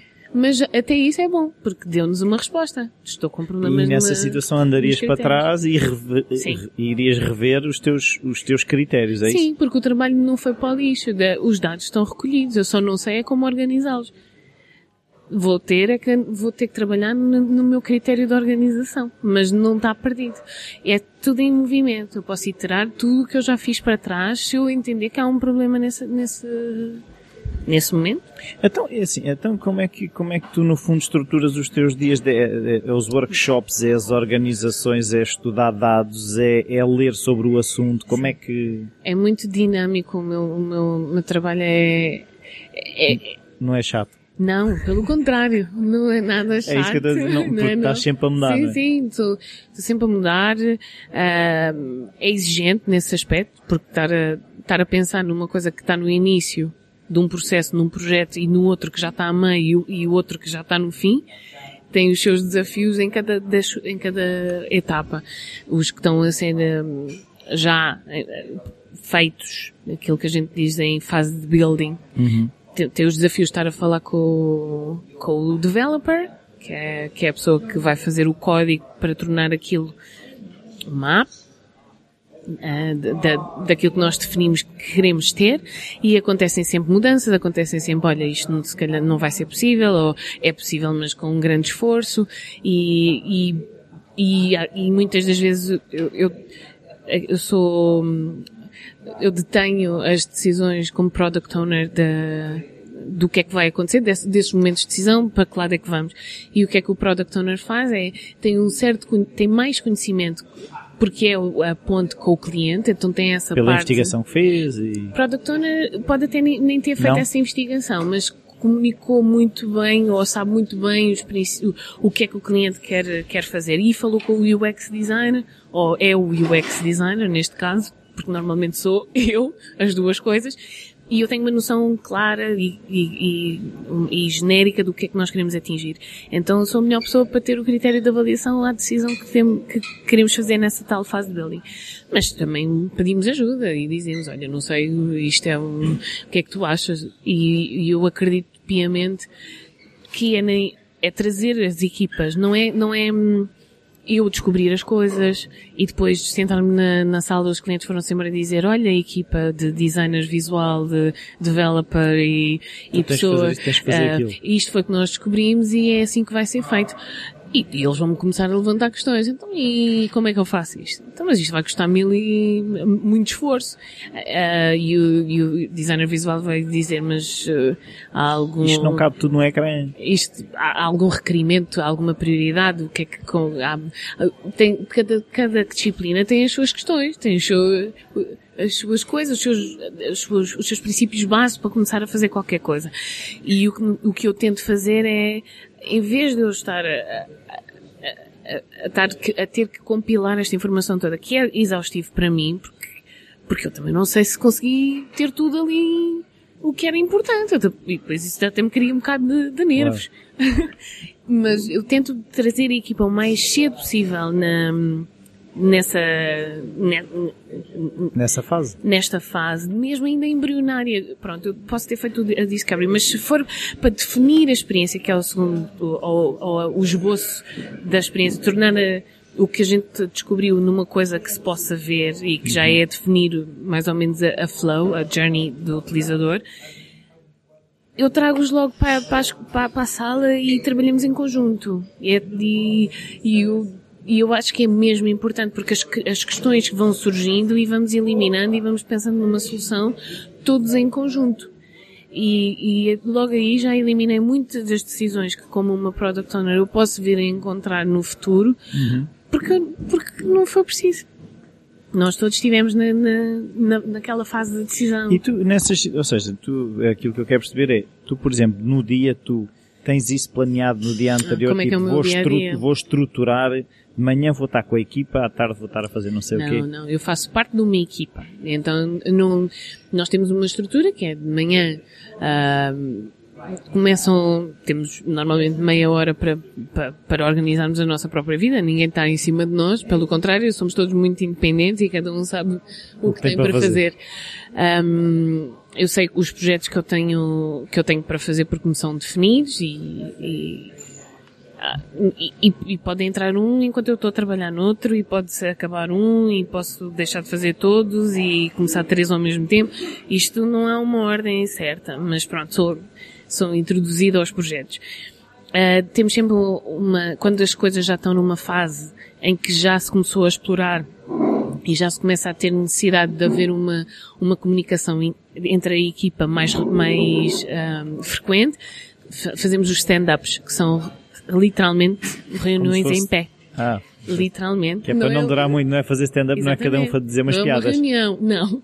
Quer dizer, a gente também já, também, também faz umas piadinhas e, e, e- e faz parte, temos uma equipa muito... Mas não tem o microfone. Não, não. Fazemos é uma rodinha, todos, todos de pé. Mas é para não durar muito, é isso? Exatamente. É para ser o mais curto possível, é só porque dessa maneira está lá a pessoa que, que- que se chama Delivery Manager na nossa, na nossa estrutura, em, em que vai tomar nota das, do que está a acontecer no projeto. Ah, nós temos a oportunidade de dizer um a um, eu ontem fiz isto, eu hoje estou a planear fazer isto, mas falta-me isto, estás-me estás a aprender e olhar para a pessoa diretamente e dizer, olha, tu ainda não me deste isto, e essa pessoa pode dizer, ah, olha, já comecei ou não comecei, ou olha, ainda bem que Ainda estou à espera de não sei o Ainda estou no- Então começa-se a ver a cadeia de dependências ou de, de bloqueadores e estamos todos ah, conscientes do que está a acontecer na, na equipa e no projeto. Hum. E, essa, e essa reunião tem que durar 5 minutos e não muito mais. E porque como nós estamos a trabalhar em mais, normalmente ah, os UX designers e os designers estão a trabalhar em mais do que um, os developers é que normalmente estão alocados a, a um só projeto, temos mais do que um stand-up de manhã. Então podemos ter três stand-ups de manhã. Tem mesmo que ser curto, É bom porque para senão queimar calorias. é bom para queimar calorias, é- mas não pode, não pode tirar-nos a manhã inteira. Claro. E, e- e é muito rápido. É, temos uma noção disto, fazemos a nossa própria lista ah, do que temos para fazer e, e dar a prioridade àquilo que temos para fazer no nosso dia. E depois de entender se temos reuniões, se não temos reuniões, se, se, se eu tiver um workshop, eu normalmente tenho dois dias, eu preparo ou dou a mim mesma um dia de preparação para, para ter tudo eh, certinho, então tento não trabalhar nos outros, mas tenho que avisar, vou ter que me dedicar a um projeto, vou dar prioridade a este, equipa, se tiverem problemas, temos que arranjar uma outra maneira de comunicar. É assim. E, e são dias compridos. eh, Eu não, eu não faço horas extraordinárias. Noitadas. Não, não, não, não faço, a não ser que seja mesmo preciso e, e como é mesmo preciso, não é por sistema. não, não tenho qualquer problema em fazê-las. Eu percebo porque é que eu estou ali, porque é que eu tenho que fazer e, não há- e quando tiver feito, pronto, está tá feito e, e não há problema nenhum. Não é por sistema, tenho um horário ahm, entre as nove e meia, ah, saio por volta das seis, mas é um tempo muito produtivo. Não, não, não há muitos tempos mortos, apesar de, de haver uh, alguns, alguns momentos em que também não, não é na produtividade em, como se fosse uma máquina, mas Claro. é, é, é intenso, muito, muito, muito comunica, à base da comunicação, no, no, meu caso, ter que falar com os developers, ter que falar com o cliente, com o cliente ter, ter, que, ter que fazer toda, de tudo um pouco e ainda fazer a minha própria profissão, que é sentar-me, isto é parte da minha profissão, mas, mas aquilo que se diz que é fazer coisas de UX, que é definir, uh, desenhar, uh, para ter uma hora no, numa sala de reuniões fechada só para utilizar os, os, os, quadros brancos para, para fazer os rabiscos que eu preciso para ter uma noção de flow, uh, trabalhar em conjunto, trabalhar sozinha mas é muito flexível. Eu própria defino o, o, que é que eu vou fazer, porque sei que tenho tempo limitado, ninguém anda atrás de mim um, a dizer o que já fizeste, já fizeste, já fizeste. Não, todos nós temos uma noção de pronto, quando vimos que estamos a passar muito tempo numa atividade, temos que dizer, olha, estou a ter este problema e vou ter que passar um bocadinho mais, mas não, não tenho ninguém em cima de mim. Sim, mas aqui há agora uma coisa que eu não me esqueci, que é assim, tu falaste estás a fazer user experience há dois anos, mais ou menos, não foi? Há dois anos e meio, Pronto. sim o que é que tiveste a fazer antes e de que forma é que a aprendizagem do que tiveste a fazer antes consegues ou não perceber e como é que foi a transição? Porque as transições também são uma coisa que a mim me interessam bastante. Claro. Olha, uh, tu, tu, tu entrevistaste o Pedro, o, o, meu marido, já sabes que... que Pedro Andrade, Pedro Andrade. Ouviu, também tem que ouvir essa. e, o Pedro Andrade. E, e pronto, eh, os pontos de transição não vão ser muito diferentes, mas, mas pronto, do, do, do meu ponto, de, de, da minha perspectiva, o que aconteceu foi, depois de, eu já comecei a falar um bocadinho das belas artes, depois das belas artes eu trabalhei, trabalhei, fiz um estágio no, numa, numa empresa muito pequenina que tinha uma lojinha, um, e, e pronto, trabalhei um ano e deu-me para perceber o que era trabalhar no, numa, numa área criativa em Portugal, que tinha muito, muito a parte do ser um, eh, um pouco estruturado. É, o que aconteceu, o que fosse para é fazer era o desenrasca, exato. Pronto, então a nível da aprendizagem de um processo, eu na altura pensei, pronto, é assim que as coisas funcionam. O processo é o não processo. O processo é o não processo, e é assim, é trabalhar muito até tarde, e, e fazer noitadas, e o cliente depois não, e, e, e, se calhar não me pagam enquanto o cliente não, não me pagar, uh, o meu trabalho não é considerado trabalho até o cliente pagar, mas, mas pronto, isso, hoje em dia eu percebo que esse acordo não, não não é válido. Sim. O meu trabalho continua a ter um, valor. Está feito. Está feito, está remunerado, mesmo que o cliente não vá ao fim. Isso tem a ver com a parte da, do business model da minha, da, dessa tal empresa e não nada a ver comigo. Claro. Mas para na altura é isso que se, é assim que se aprende. E trabalhei assim um, um, ano, mas foi uma experiência muito enriquecedora, como é óbvio, como todas as experiências que eu tive até hoje, considero que foram enriquecedoras. Um, e a seguir tive, tive, pensei, olha, não posso ficar nesta situação muito mais tempo e tenho que procurar um trabalho que seja um bocadinho mais estável. E fui para uma, uma empresa que, que era assim maior e que tinha mais renome, mas eu entendi que o sistema dessa empresa era muito à base de, daquela, daquela moda que já não me lembro muito bem do nome, se calhar ainda existe, que é o Inove Jovem. Não sei se existe. O Inove Jovem que é... Era os estágios, o, não. Os estágios do metade é o... Sim, é tem malta nova. O governo... apoio ao primeiro emprego, uma que remunera e a outra metade seria coberto pela, pela empresa. E eu entendi que aquilo era, a trabalhar nessa empresa era um sistema Uh, pronto, que não, não, parecia que era para ter muitas pessoas que eram pagas mal, mal. a trabalharem bastante. E, e, e, nessa empresa havia muito um, um, grupo de designers de comunicação que era a maioria da equipa uh, para quatro designers de, de equipamento que, que, ficavam muito dependentes daquilo que saía das mãos do designer de comunicação. E eu acabava por, por ter dias em que trabalhava um dia inteiro, trabalhava, estava, estava lá. E depois as coisas chegavam às seis da tarde e depois tinha de ficar e às seis da tarde era a minha hora de saída. E aquilo começava-me a ficar, a fazer um bocado de confusão que era repetido. E eu a pensar, eu comecei a ficar... Um, Mas o que é que tu fazias? Era suposto pegar numa, na, na parte da identidade da marca e fazer uns, uns protótipos virtuais. Okay. Um, para colar essa tal identidade, para depois mandar ao cliente e para a aprovação. Fazias visualizações. Exatamente. E esse é um princípio muito grande da minha transição. Porque ao estar a fazer aquelas visualizações, no, saí daquela, da, daquela empresa e eu pensei, eu não, estou a gostar muito do que está a acontecer. Eh, e eu já conhecia o Pedro, eh, nessa altura, nesse ano em que eu estive nessa tal empresa, ele teve a trabalhar em Angola. Eu já estava muito descontente eh, em- em- aqui em Portugal e estava a pensar, eu tenho, tenho que sair daqui, não sei para fazer o quê, mas vou ter que sair. Ah, e o Pedro também não, não estava contente em Angola e então começámos a falar em, em alternativas, o que, é que, o que é que iríamos fazer. O Pedro e a sua folha de Excel. O Pedro e a sua folha de Excel, lá está. Começámos todos por aí. O Pedro e a sua folha de Excel. Podia ser um filme. Podia ser um filme. O Pedro e a folha de Excel. Podia sim senhor, e tinha muito conteúdo, muitas partes. Ahm, mas, mas pronto, de- depois do, de- começámos a, a- ver as opções e, e queríamos essa mudança rápida e então escolhemos um país que não ficássemos dependentes de vistos. Ah, mas que também conseguíssemos comunicar com as pessoas. Então tinha de ser um país inglês, né? Claro. Ah, os Estados Unidos, visto, não- está fora de questão. A gente já tinha sofrido essa parte com Angola. Um, e, e acabei por, por, acabei por dizer, olha, não consigo esperar muito mais que acabes a, a tua estadia em Angola, tenho mesmo que sair. E aproveitei o facto de, de, de Londres estar aqui na Europa, não ter, não ser preciso visto e o Pedro poder ir ter comigo depois, mais tarde, e tive muita sorte porque aqui em Londres eu tinha os meus colegas, os, os colegas pintores, a tirar um mestrado em, em Londres, que me acolheram e, que- que dividimos casa e, e que foram minha, o meu porto de abrigo, a minha base, o meu início de tudo, a minha integração a uma, a uma cidade nova e eu não, não, não, não posso esquecer, agora ia quase chorando, que deve ser das hormonas.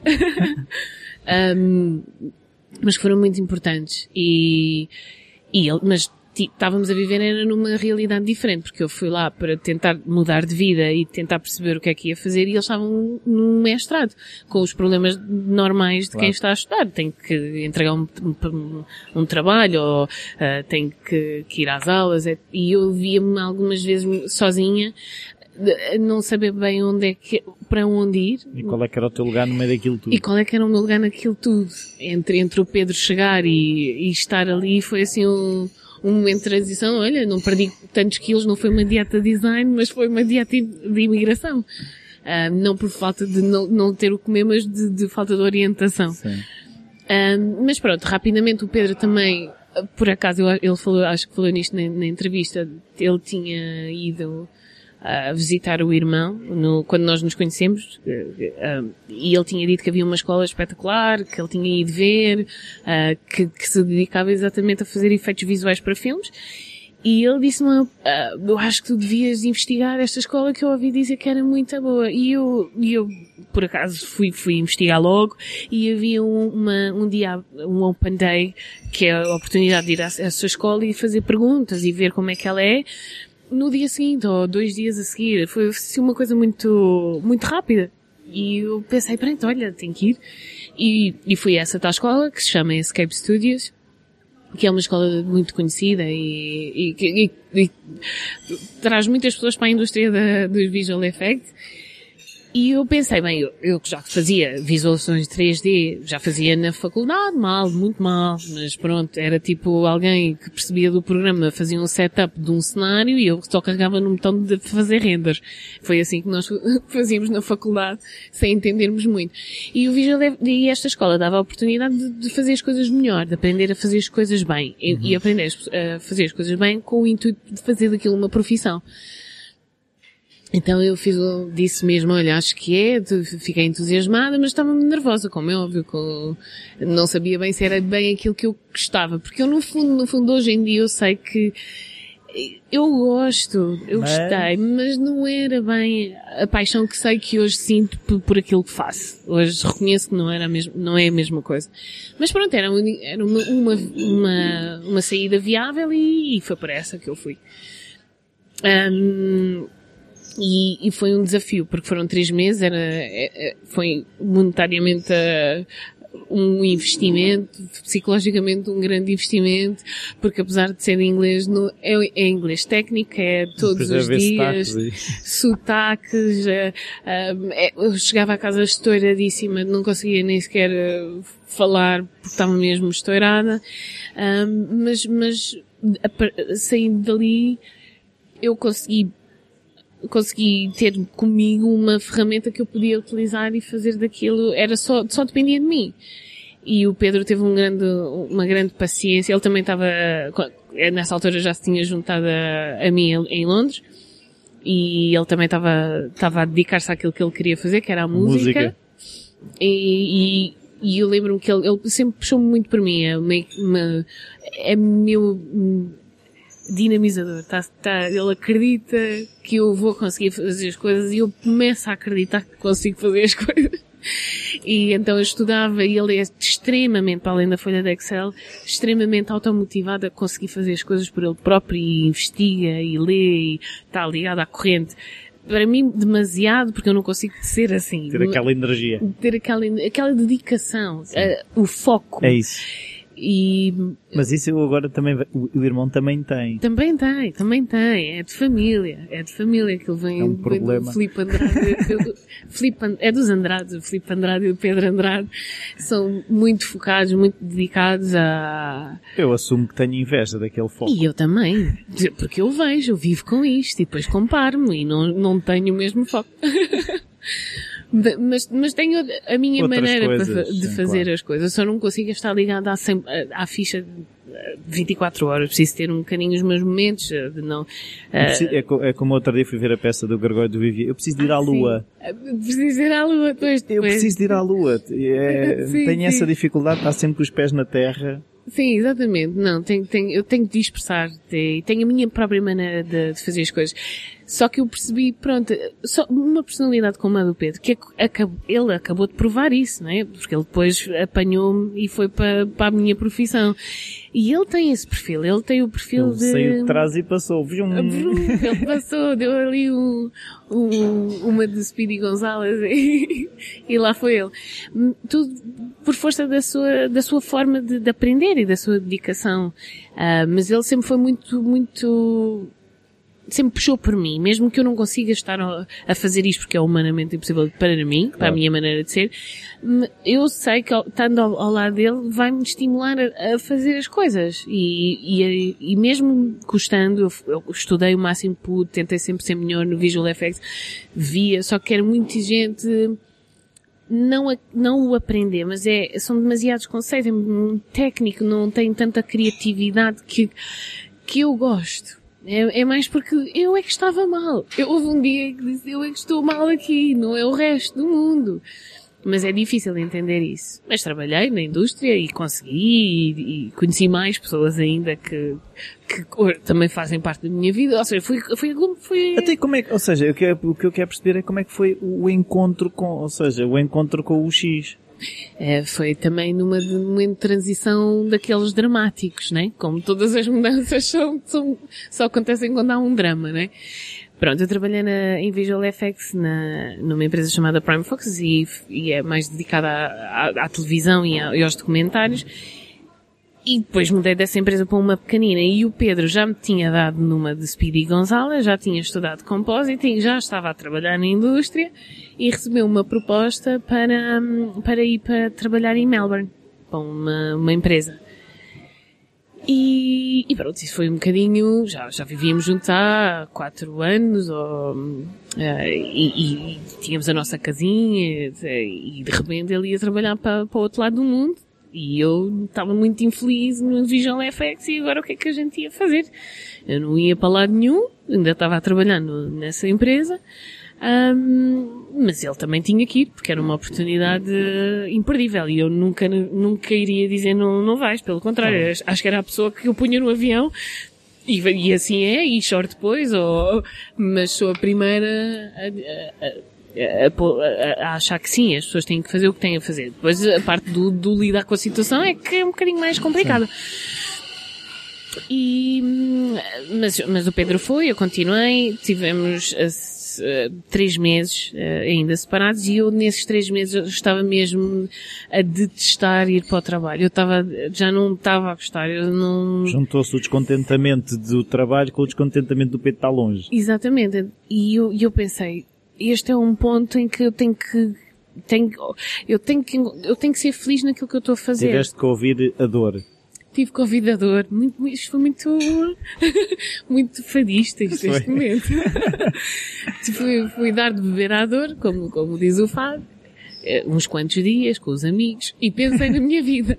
E, e, e, e, e e eu defini na minha cabeça, eu, eu vou ter com o Pedro, porque eu, eu quero ir ter com, com o Pedro, eu também quero viver essa possibilidade do sonho, porque eu sempre disse que gostaria muito de ir para a Austrália e de viver em Sydney. Era o meu, meu, tipo- o meu sítio de sonho, não sei porquê. Tinha uma noção É, foi por causa do Crocodilo Dundee.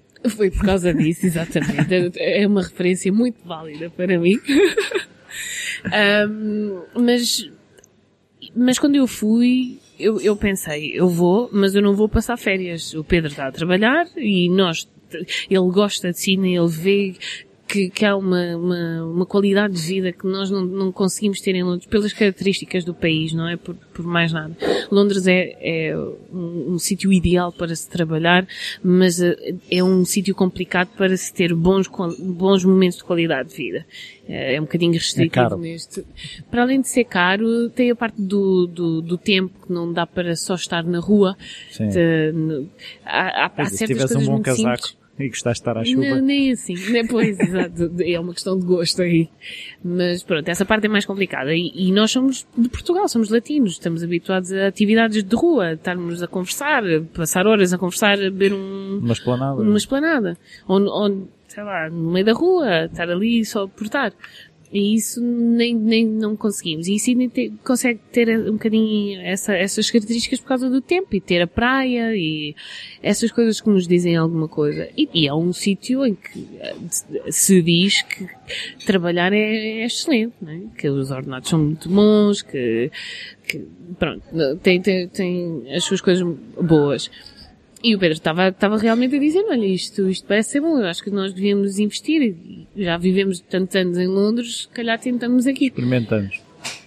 Claro, mas, e eu lá fui para o outro lado do mundo. Só que eu, quando fui para esse lado do mundo, para a Austrália, eu já estava na, na minha cabeça, eu tinha dito, é a última vez que eu vou tentar fazer coisas em Visual Effects, porque o Visual Effects estamos sempre à base do contrato. Eu trabalhei na, na- numa empresa e depois acabou o meu contrato, depois dizem afinal podes ficar mais um bocadinho, vamos fazer um contrato de duas semanas e depois espera que ainda não acabou, vamos fazer um contrato de duas semanas e espera que, que depois, e estes contratos assim não dão qualidade de vida para quem, para um casal, que estão os dois na mesma, na mesma profissão, é muito incerto, não, não é uma maneira agradável de viver. Pelo Claro. menos para mim. Claro. E eu disse, é a última vez que eu vou tentar uma coisa mais estável, uma coisa mais certa. E se não der, eu tenho que encontrar outra coisa para fazer. Só que aí já estava um bocadinho eh, as minhas hipóteses na minha cabeça eh, muito, a ficar cada vez mais eh, à míngua, né? Muito poucas, muito poucas. Ah, mas pronto, fui, fui, tentei, tentámos, só que os vistos realmente é outra parte complicada, é sempre a mesma, é, é a história, mas é mesmo verdade. Nós tentámos, gostámos bastante de Sydney e tivemos um, um outro grupo de pessoas que lá vivem que, que são fenomenais, que ainda lá estão e, e que nos acolheram como família e integrámos-nos eh, imediatamente. Ahm, mas não conseguimos lá ficar e, e- e nós fizemos um grande esforço, que foi manter a nossa casa em Londres, porque dissemos, pior- do pior, o que nos pode acontecer é a gente voltar voltar para para casa e meter a chave à porta. É isso. E que o pior, então com esse pior eu posso viver. E, e pronto, tentámos ao máximo, ao máximo, não deu, voltámos. E também, ao voltar, foi aquele momento, eu tenho que fazer, eh, nós temos que fazer qualquer coisa. Eu tenho que fazer qualquer coisa. O Pedro, ao voltar, só não, só não continuou nas empresas que estavam na Austrália. Teve que continuar eh, só a sua vida no, em Londres. E no meu caso eu disse eu não consigo voltar para Visual Effects. E uma amiga minha, antes de eu ir para Sydney, que é a Marta Matos, que é, que é, que é uma amiga mesmo, ainda hoje faz parte do nosso grupo de Londres, é, Eh, ainda obrigada, Marta, pelo churrasco do, do, do fim de semana passado. Estava muito bom. Não Eh, choveu? Não choveu, tivemos sorte. Foi o, o churrasco de inauguração. Correu bem. A Marta é, também andou na, na Faculdade de Belas Artes. É web designer. E ela, na altura, é uma, é uma pessoa muito interessada. Ela interessa-se por aprender um bocadinho de tudo. E ela, na altura, estava a fazer um curso part-time de uma coisa que se chamava o X. Que, que ela descreveu mas eu não prestei muita atenção no, no, no que é que era mesmo. Percebi que era uma coisa que ela, como web designer, tinha tomado contacto com alguém que tinha essa profissão e que parecia que eh, trazia coisas muito boas para quem estava a desenhar websites. Eh, Foi este o meu entendimento. E eu pensei, olha que bom que ela está a fazer isto. Ela. Fiquei, bo- fiquei muito feliz por ela. Mas, ela, mas ela estava eh, eh, sempre a dizer, pá, Mónica, eu acho que isto é mesmo a tua cara. Pá. É, é- isto é mesmo tu. Eu disse, mas como é que isto é mesmo eu? Se eu nem Eu sequer sei, coisa. Se eu nem sequer sei o que isso é. Mas pronto, aquilo ficou a pulgar atrás da orelha e sempre que eu tinha uma oportunidade ia ler um bocadinho. Sobre ou a ia- área. Investigava, ou deixa lá ver este, este, este link. E ela estava numa escola que era nova em Londres, mas que tinha começado em Nova York, que é a General, uh, Generally Assembly, e que se estava a espalhar por, por várias cidades do mundo. E, e Londres era rel- relativamente recente. Tinha cursos de developers, tinha este tal em part-time, mas ia abrir o full-time. Ia abrir, e quando é que abriu? Quando eu voltei de Sydney. Pumba. Tinha um open day. Serendipity. E lá foi. E mais uma vez lá tinha o Open Day muito perto da altura em que eu já, já tinha uma noção, ok, deixa-me lá ver o que é que é isto. Mas aí eu já estava tipo gato escaldado de água fria tem medo, né? Estava um bocadinho bem. Já viste em qualquer lado. Eu já, já, já estive nesta Já assisti este situação. Já assisti este filme. E comecei a pensar, bem, E o fim é trágico. e o fim não foi do melhor, não. Mas- Não viveram felizes para sempre. Não, eu não vivi no Visual FX feliz para sempre, não. Mas o Pedro viveu. Pois, sim. Lá está. Há sempre uma coisa boa. Sim. Hum, então eu, eu fui ao Open Day e, e consegui fazer as perguntas e ver a escola e sempre assim de sobrancelha levantada, que já na desconfiança, mas sempre muito atenta. Mas consegui fazer as perguntas, consegui ver o ambiente da escola, mas havia um problema. Era a primeira turma de sempre a fazer aquilo um full-time. E o que é que é um full-time? É, as pessoas que entram neste curso é o, é o dia inteiro. E é intensivo e são oito semanas. E não, não tinha ninguém a quem perguntar. Correu bem? Tiveste trabalho Vale a a seguir pena? a isto? Ah, como foi? Gostaste dos professores? Achas que foi um, alguma coisa? Achas que foi um investimento bem feito? Então foi assim um grande salto para o desconhecido e não saltei sozinha, éramos uma turma de seis, mas também todos um Corajosos. corajosos e hoje somos conhecidos como os UX One, que, que é da turma 1. E, e hoje em dia tem turmas de 20, 25 pessoas, e, mas nós começamos os seis e aquelas oito semanas foram mega intensas, mas extremamente intensas. Eu, nós estávamos a dar o tudo por tudo e, e aí eu percebi que o X é, é aberto a quem tem um certo tipo de perfil. Não é uma questão de skills. É soft skills. É, é de, de personalidade. Porque o nosso background era todo variado. Havia engenheiros, havia eu que tinha vindo design de equipamento, mas depois fiz visual effects, mas depois estava ali. Havia, havia todo um leque de pessoas e aquilo fazia sentido. Estarmos ali e estarmos a aprender aquilo. E eu comecei a, medrosa, como, como é óbvio, não muito confiante, muito desconfiada que aquilo ia ser muito difícil de, de, de conseguir entender e, e a falta de confiança não me bloqueou, mas, mas fui ganhando muito aos poucos com os trabalhos de grupo, ah, o meu professor também, o Mike Atherton, que é uma, uma pessoa bastante exigente e, e bastante irónica até na forma como se expressa, eh, mas sempre a puxar por nós. Ah, e também era a primeira vez que ele estava a dar aulas, nem ele próprio Sim, mas sabia. por outro lado também havia a vantagem de eles quererem provar com vocês que valia a pena. Sem dúvida, eles também estavam nervosos. Mas dentro do tanto nervoso, levámos as coisas de uma forma descontraída. Do, bem, temos este, isto para fazer. Bora lá. Bora lá. Uh, fazíamos grupos, que eram grupos três, depois havia outros, são, uh, acho, se não me engano, oito projetos ou, ou, ou seis projetos. Um por semana, ou dois, dois na primeira, pronto, uma coisa assim. E isto era super prático, era teoria, hum, umas quantas horas, mas depois era logo Pumba. fazer trabalho de grupo, fazemos isto e começámos logo, primeira semana, entrega de um primeiro projeto e nós, mas eu nem sei o que é que é UX. Faz mal. Vamos embora. E essa parte do põe as mãos na massa e, e só a pôr as mãos na massa é que vais entender as coisas, porque vais fazendo e não é sozinha, é com outros e não é, não é ego, é, é É não saber. é, é mesmo ir co- construir qualquer coisa com outros que, que eu consegui, que eu identifiquei-me e disse, eu gosto, eu gosto desta maneira de fazer as coisas, eu consigo entender que, que o meu cérebro até pensa, consegue, eu consigo entender coisas no abstrato de uma certa maneira e fui ganhando assim confiança. Havia coisas que eu não fazia a mínima ideia. E oito semanas, como é óbvio, não dá para saber o mundo mas era tão prático que pelo menos dava-nos confiança ou dava-nos metodologia de ir procurar, procurar no, no sítio certo, ou ah, Londres tem, é o hub, é o centro de, de, de profissões pa, pa, como, como a nossa, lidar, de, que estão ligadas à tecnologia. Há meetups, há encontros de, pessoas como tu, todos os dias a acontecer, co- e é só explorar. É, é, é muito dinâmico, é só explorar, não é um, e estar com outras pessoas, falar sobre o assunto. E passadas essas oito, e, e, e é tão prática essa, essa escola, e com conexões com o mundo real, porque os próprios professores têm que estar a trabalhar na, na, Na indústria. na indústria. Não há professores só de teoria. Eles têm que estar a trabalhar, eles têm que estar a aplicar Claro. para nos, para nos passar os seus conhecimentos. E, e, e foi e duríssimo. O último trabalho era com um cliente de verdade, que era do andar de baixo, onde era uma. um, eh, vou, vou tentar não dizer o nome em inglês, mas é um- uma concentração de startups, um, o- onde toda a gente partilha o mesmo espaço. Co-work.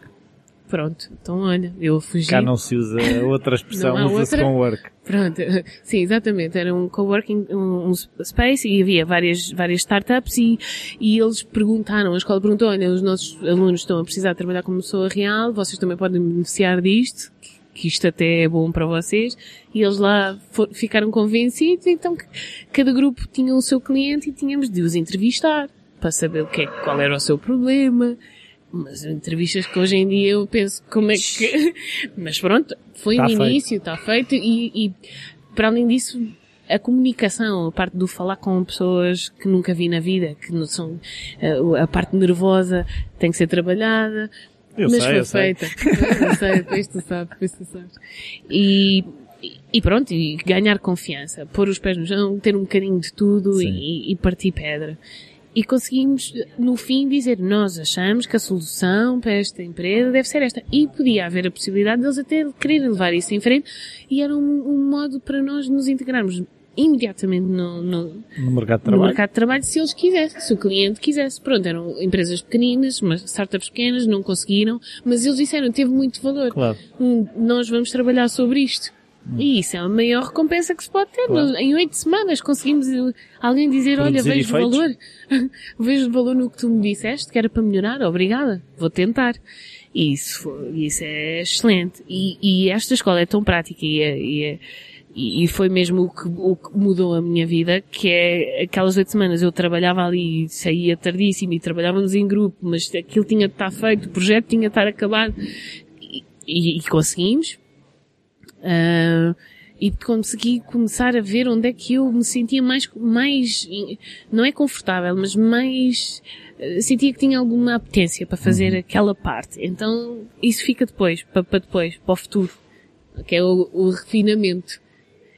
E essas, em todas essas aulas, em todas essas semanas, nós tínhamos uma, um momento que era à hora de almoço, eles eh, traziam, encomendavam comida para, para a escola, e nessa hora de almoço nós tínhamos uma pessoa da indústria a falar para nós, a dar-nos uma talk. Era aproveitado ao máximo o tempo. Até a hora de almoço tinha, tu estavas a aprender. e a comer. e para depois começarmos a parte da tarde. E nessa, uma dessas talks, uh, houve uma empresa que foi lá, que era a Future Workshops, uma, uma mobile agency. Ah, onde é que eu já ouvi isso? Exatamente. e estava lá a Jenny Greenblow, que era a UX da, da empresa, e o Matt Brooksmith, que é o CEO da empresa. E estávamos a falar por acaso foi das primeiras que nós tivemos, nós nem sabíamos muito bem o que fazer naquela hora de almoço com pessoas a, a falar para nós e nós a mastigar de volta, nem, nem parecia bem.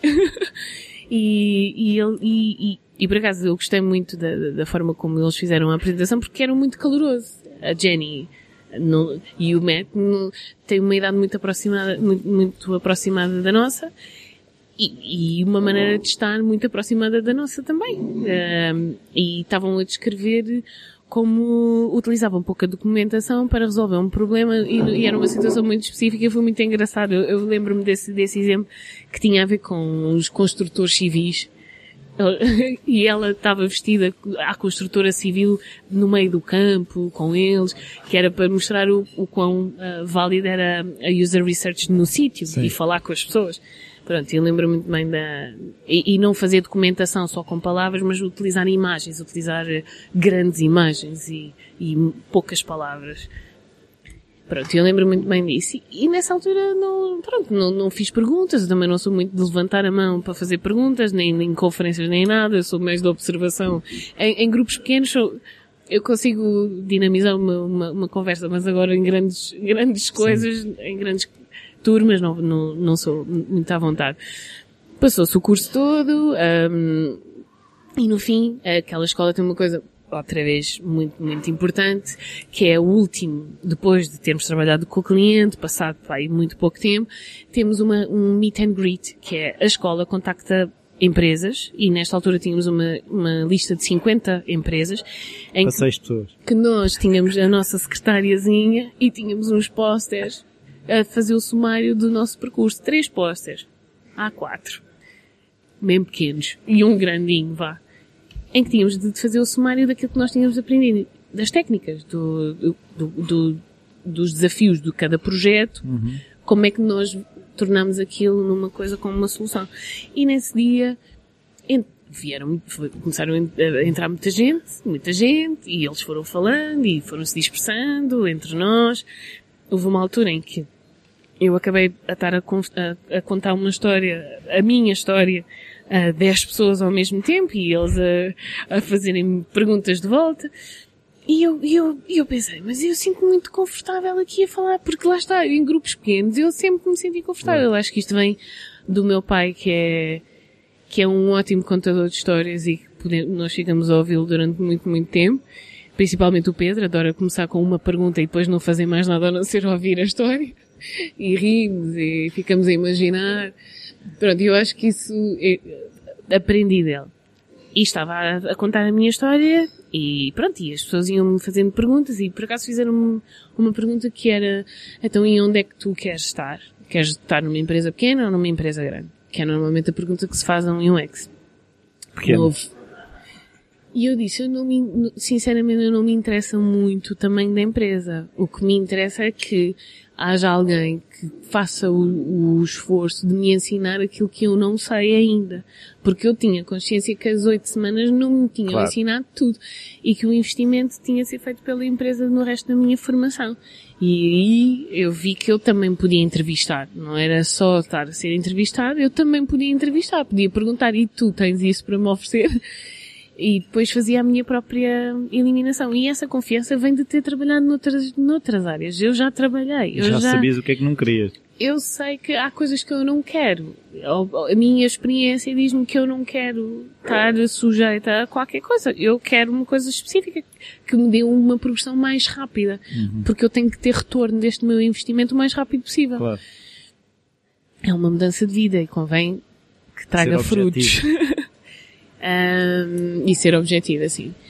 E nisto acaba, pronto, havia mais pessoas ali na sala e nisto aparece-me, aparece a Jenny, a, a, pessoa que tinha a UX do, do Future Workshops que tinha dado a toca à hora do almoço na primeira semana ou na segunda, e eu quando olhei para ela, eu, eu pensei mesmo, vi uma cara familiar e eu nem, nem percebi que se Que calhar ela poderia estar a- a- numa, numa, num recrutamento. Ela também podia estar envolvida na meeting greet. Eu pensei, olha, Vem cá. veio cá. Veio cá fazer-nos uma visita, estava por aí. E eu, oh Jenny, ah, então, olha, queres que eu te conte a minha história também do que fiz? Já que me viste no início, olha, também te conto a minha história.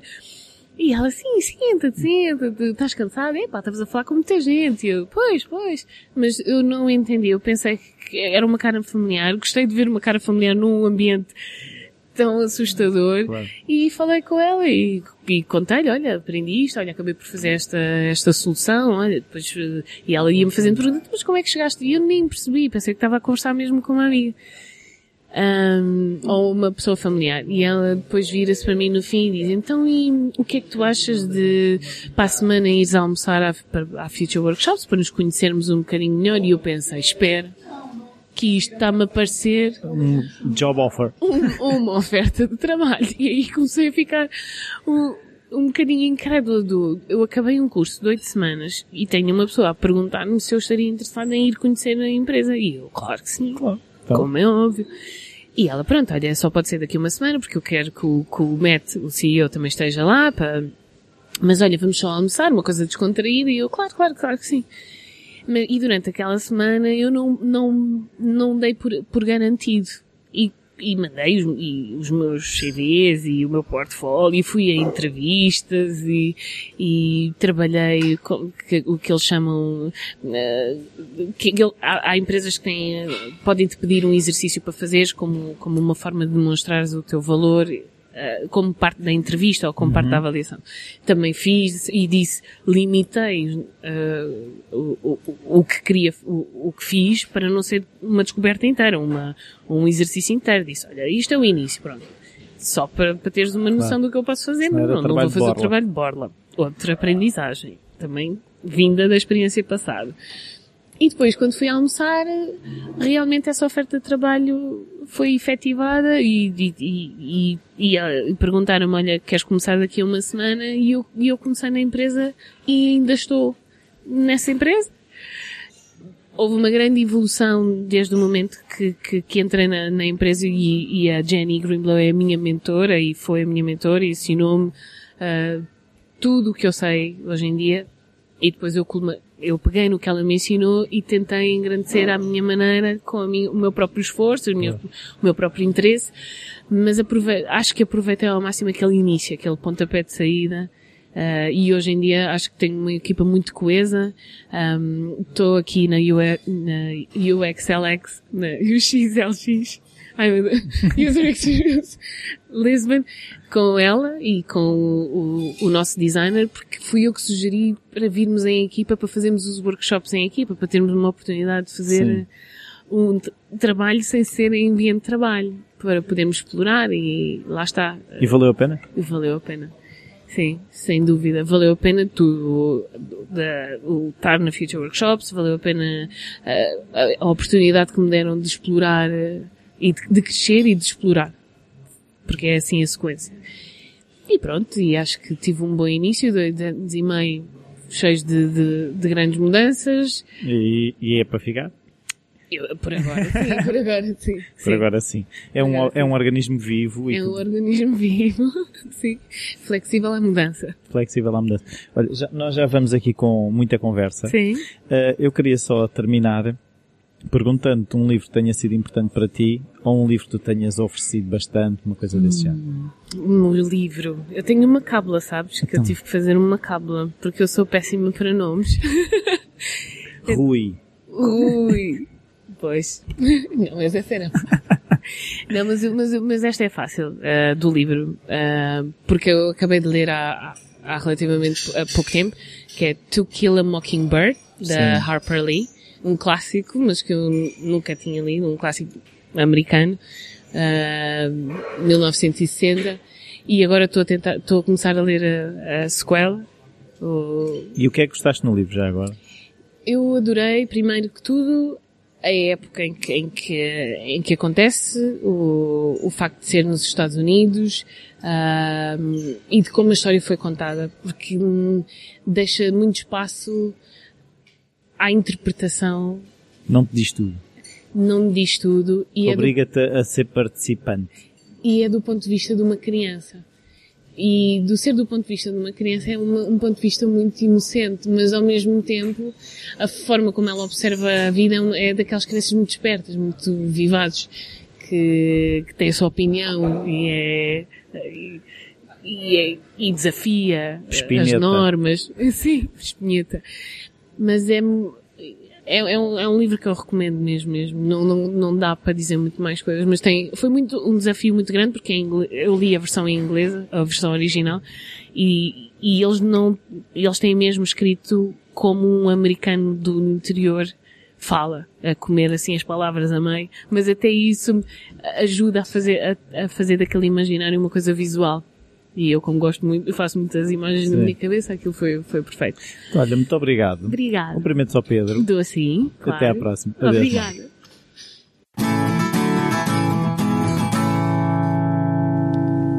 Bem-vindos de volta. Espero que tenham tido uma boa experiência de utilizadores.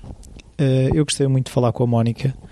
Eh, achei graça que até num e-mail que ela me enviou a seguir comentava que tinha tido a sensação de estar a falar com um amigo e eu disse-lhe que eh, de facto eh, eu naquele tempo em que estou a, a entrevistar as pessoas eh, pelo menos ali eu sou amigo delas há uma entrega da minha parte como se realmente de um amigo se tratasse. Não finge, é mesmo verdadeiro. E, e até comentava com ela que às vezes há quase uma ressaca depois de, de, de me afastar das pessoas, porque as pessoas não são minhas amigas próximas. Há- cada um depois chega à sua vida, mas, mas eu não faço tensões de, de fazer as coisas de maneira diferente.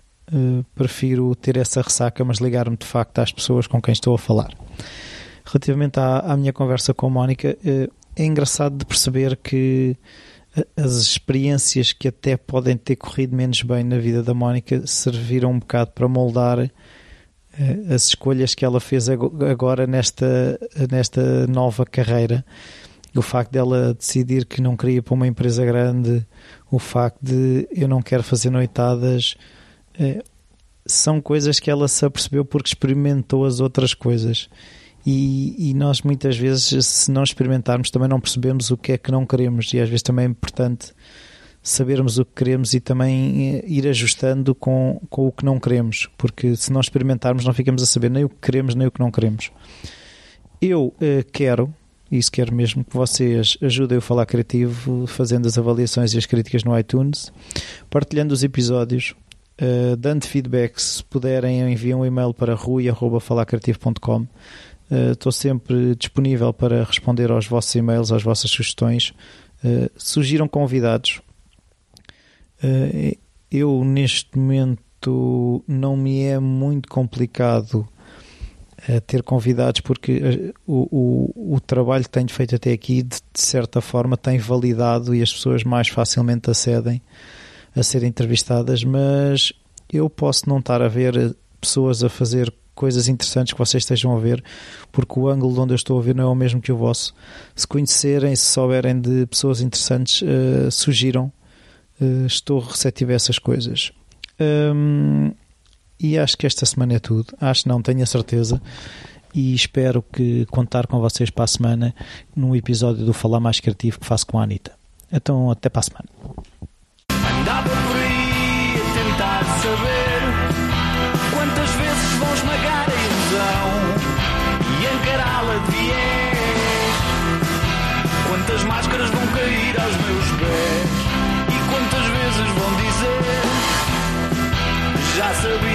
sem saber quantas desculpas.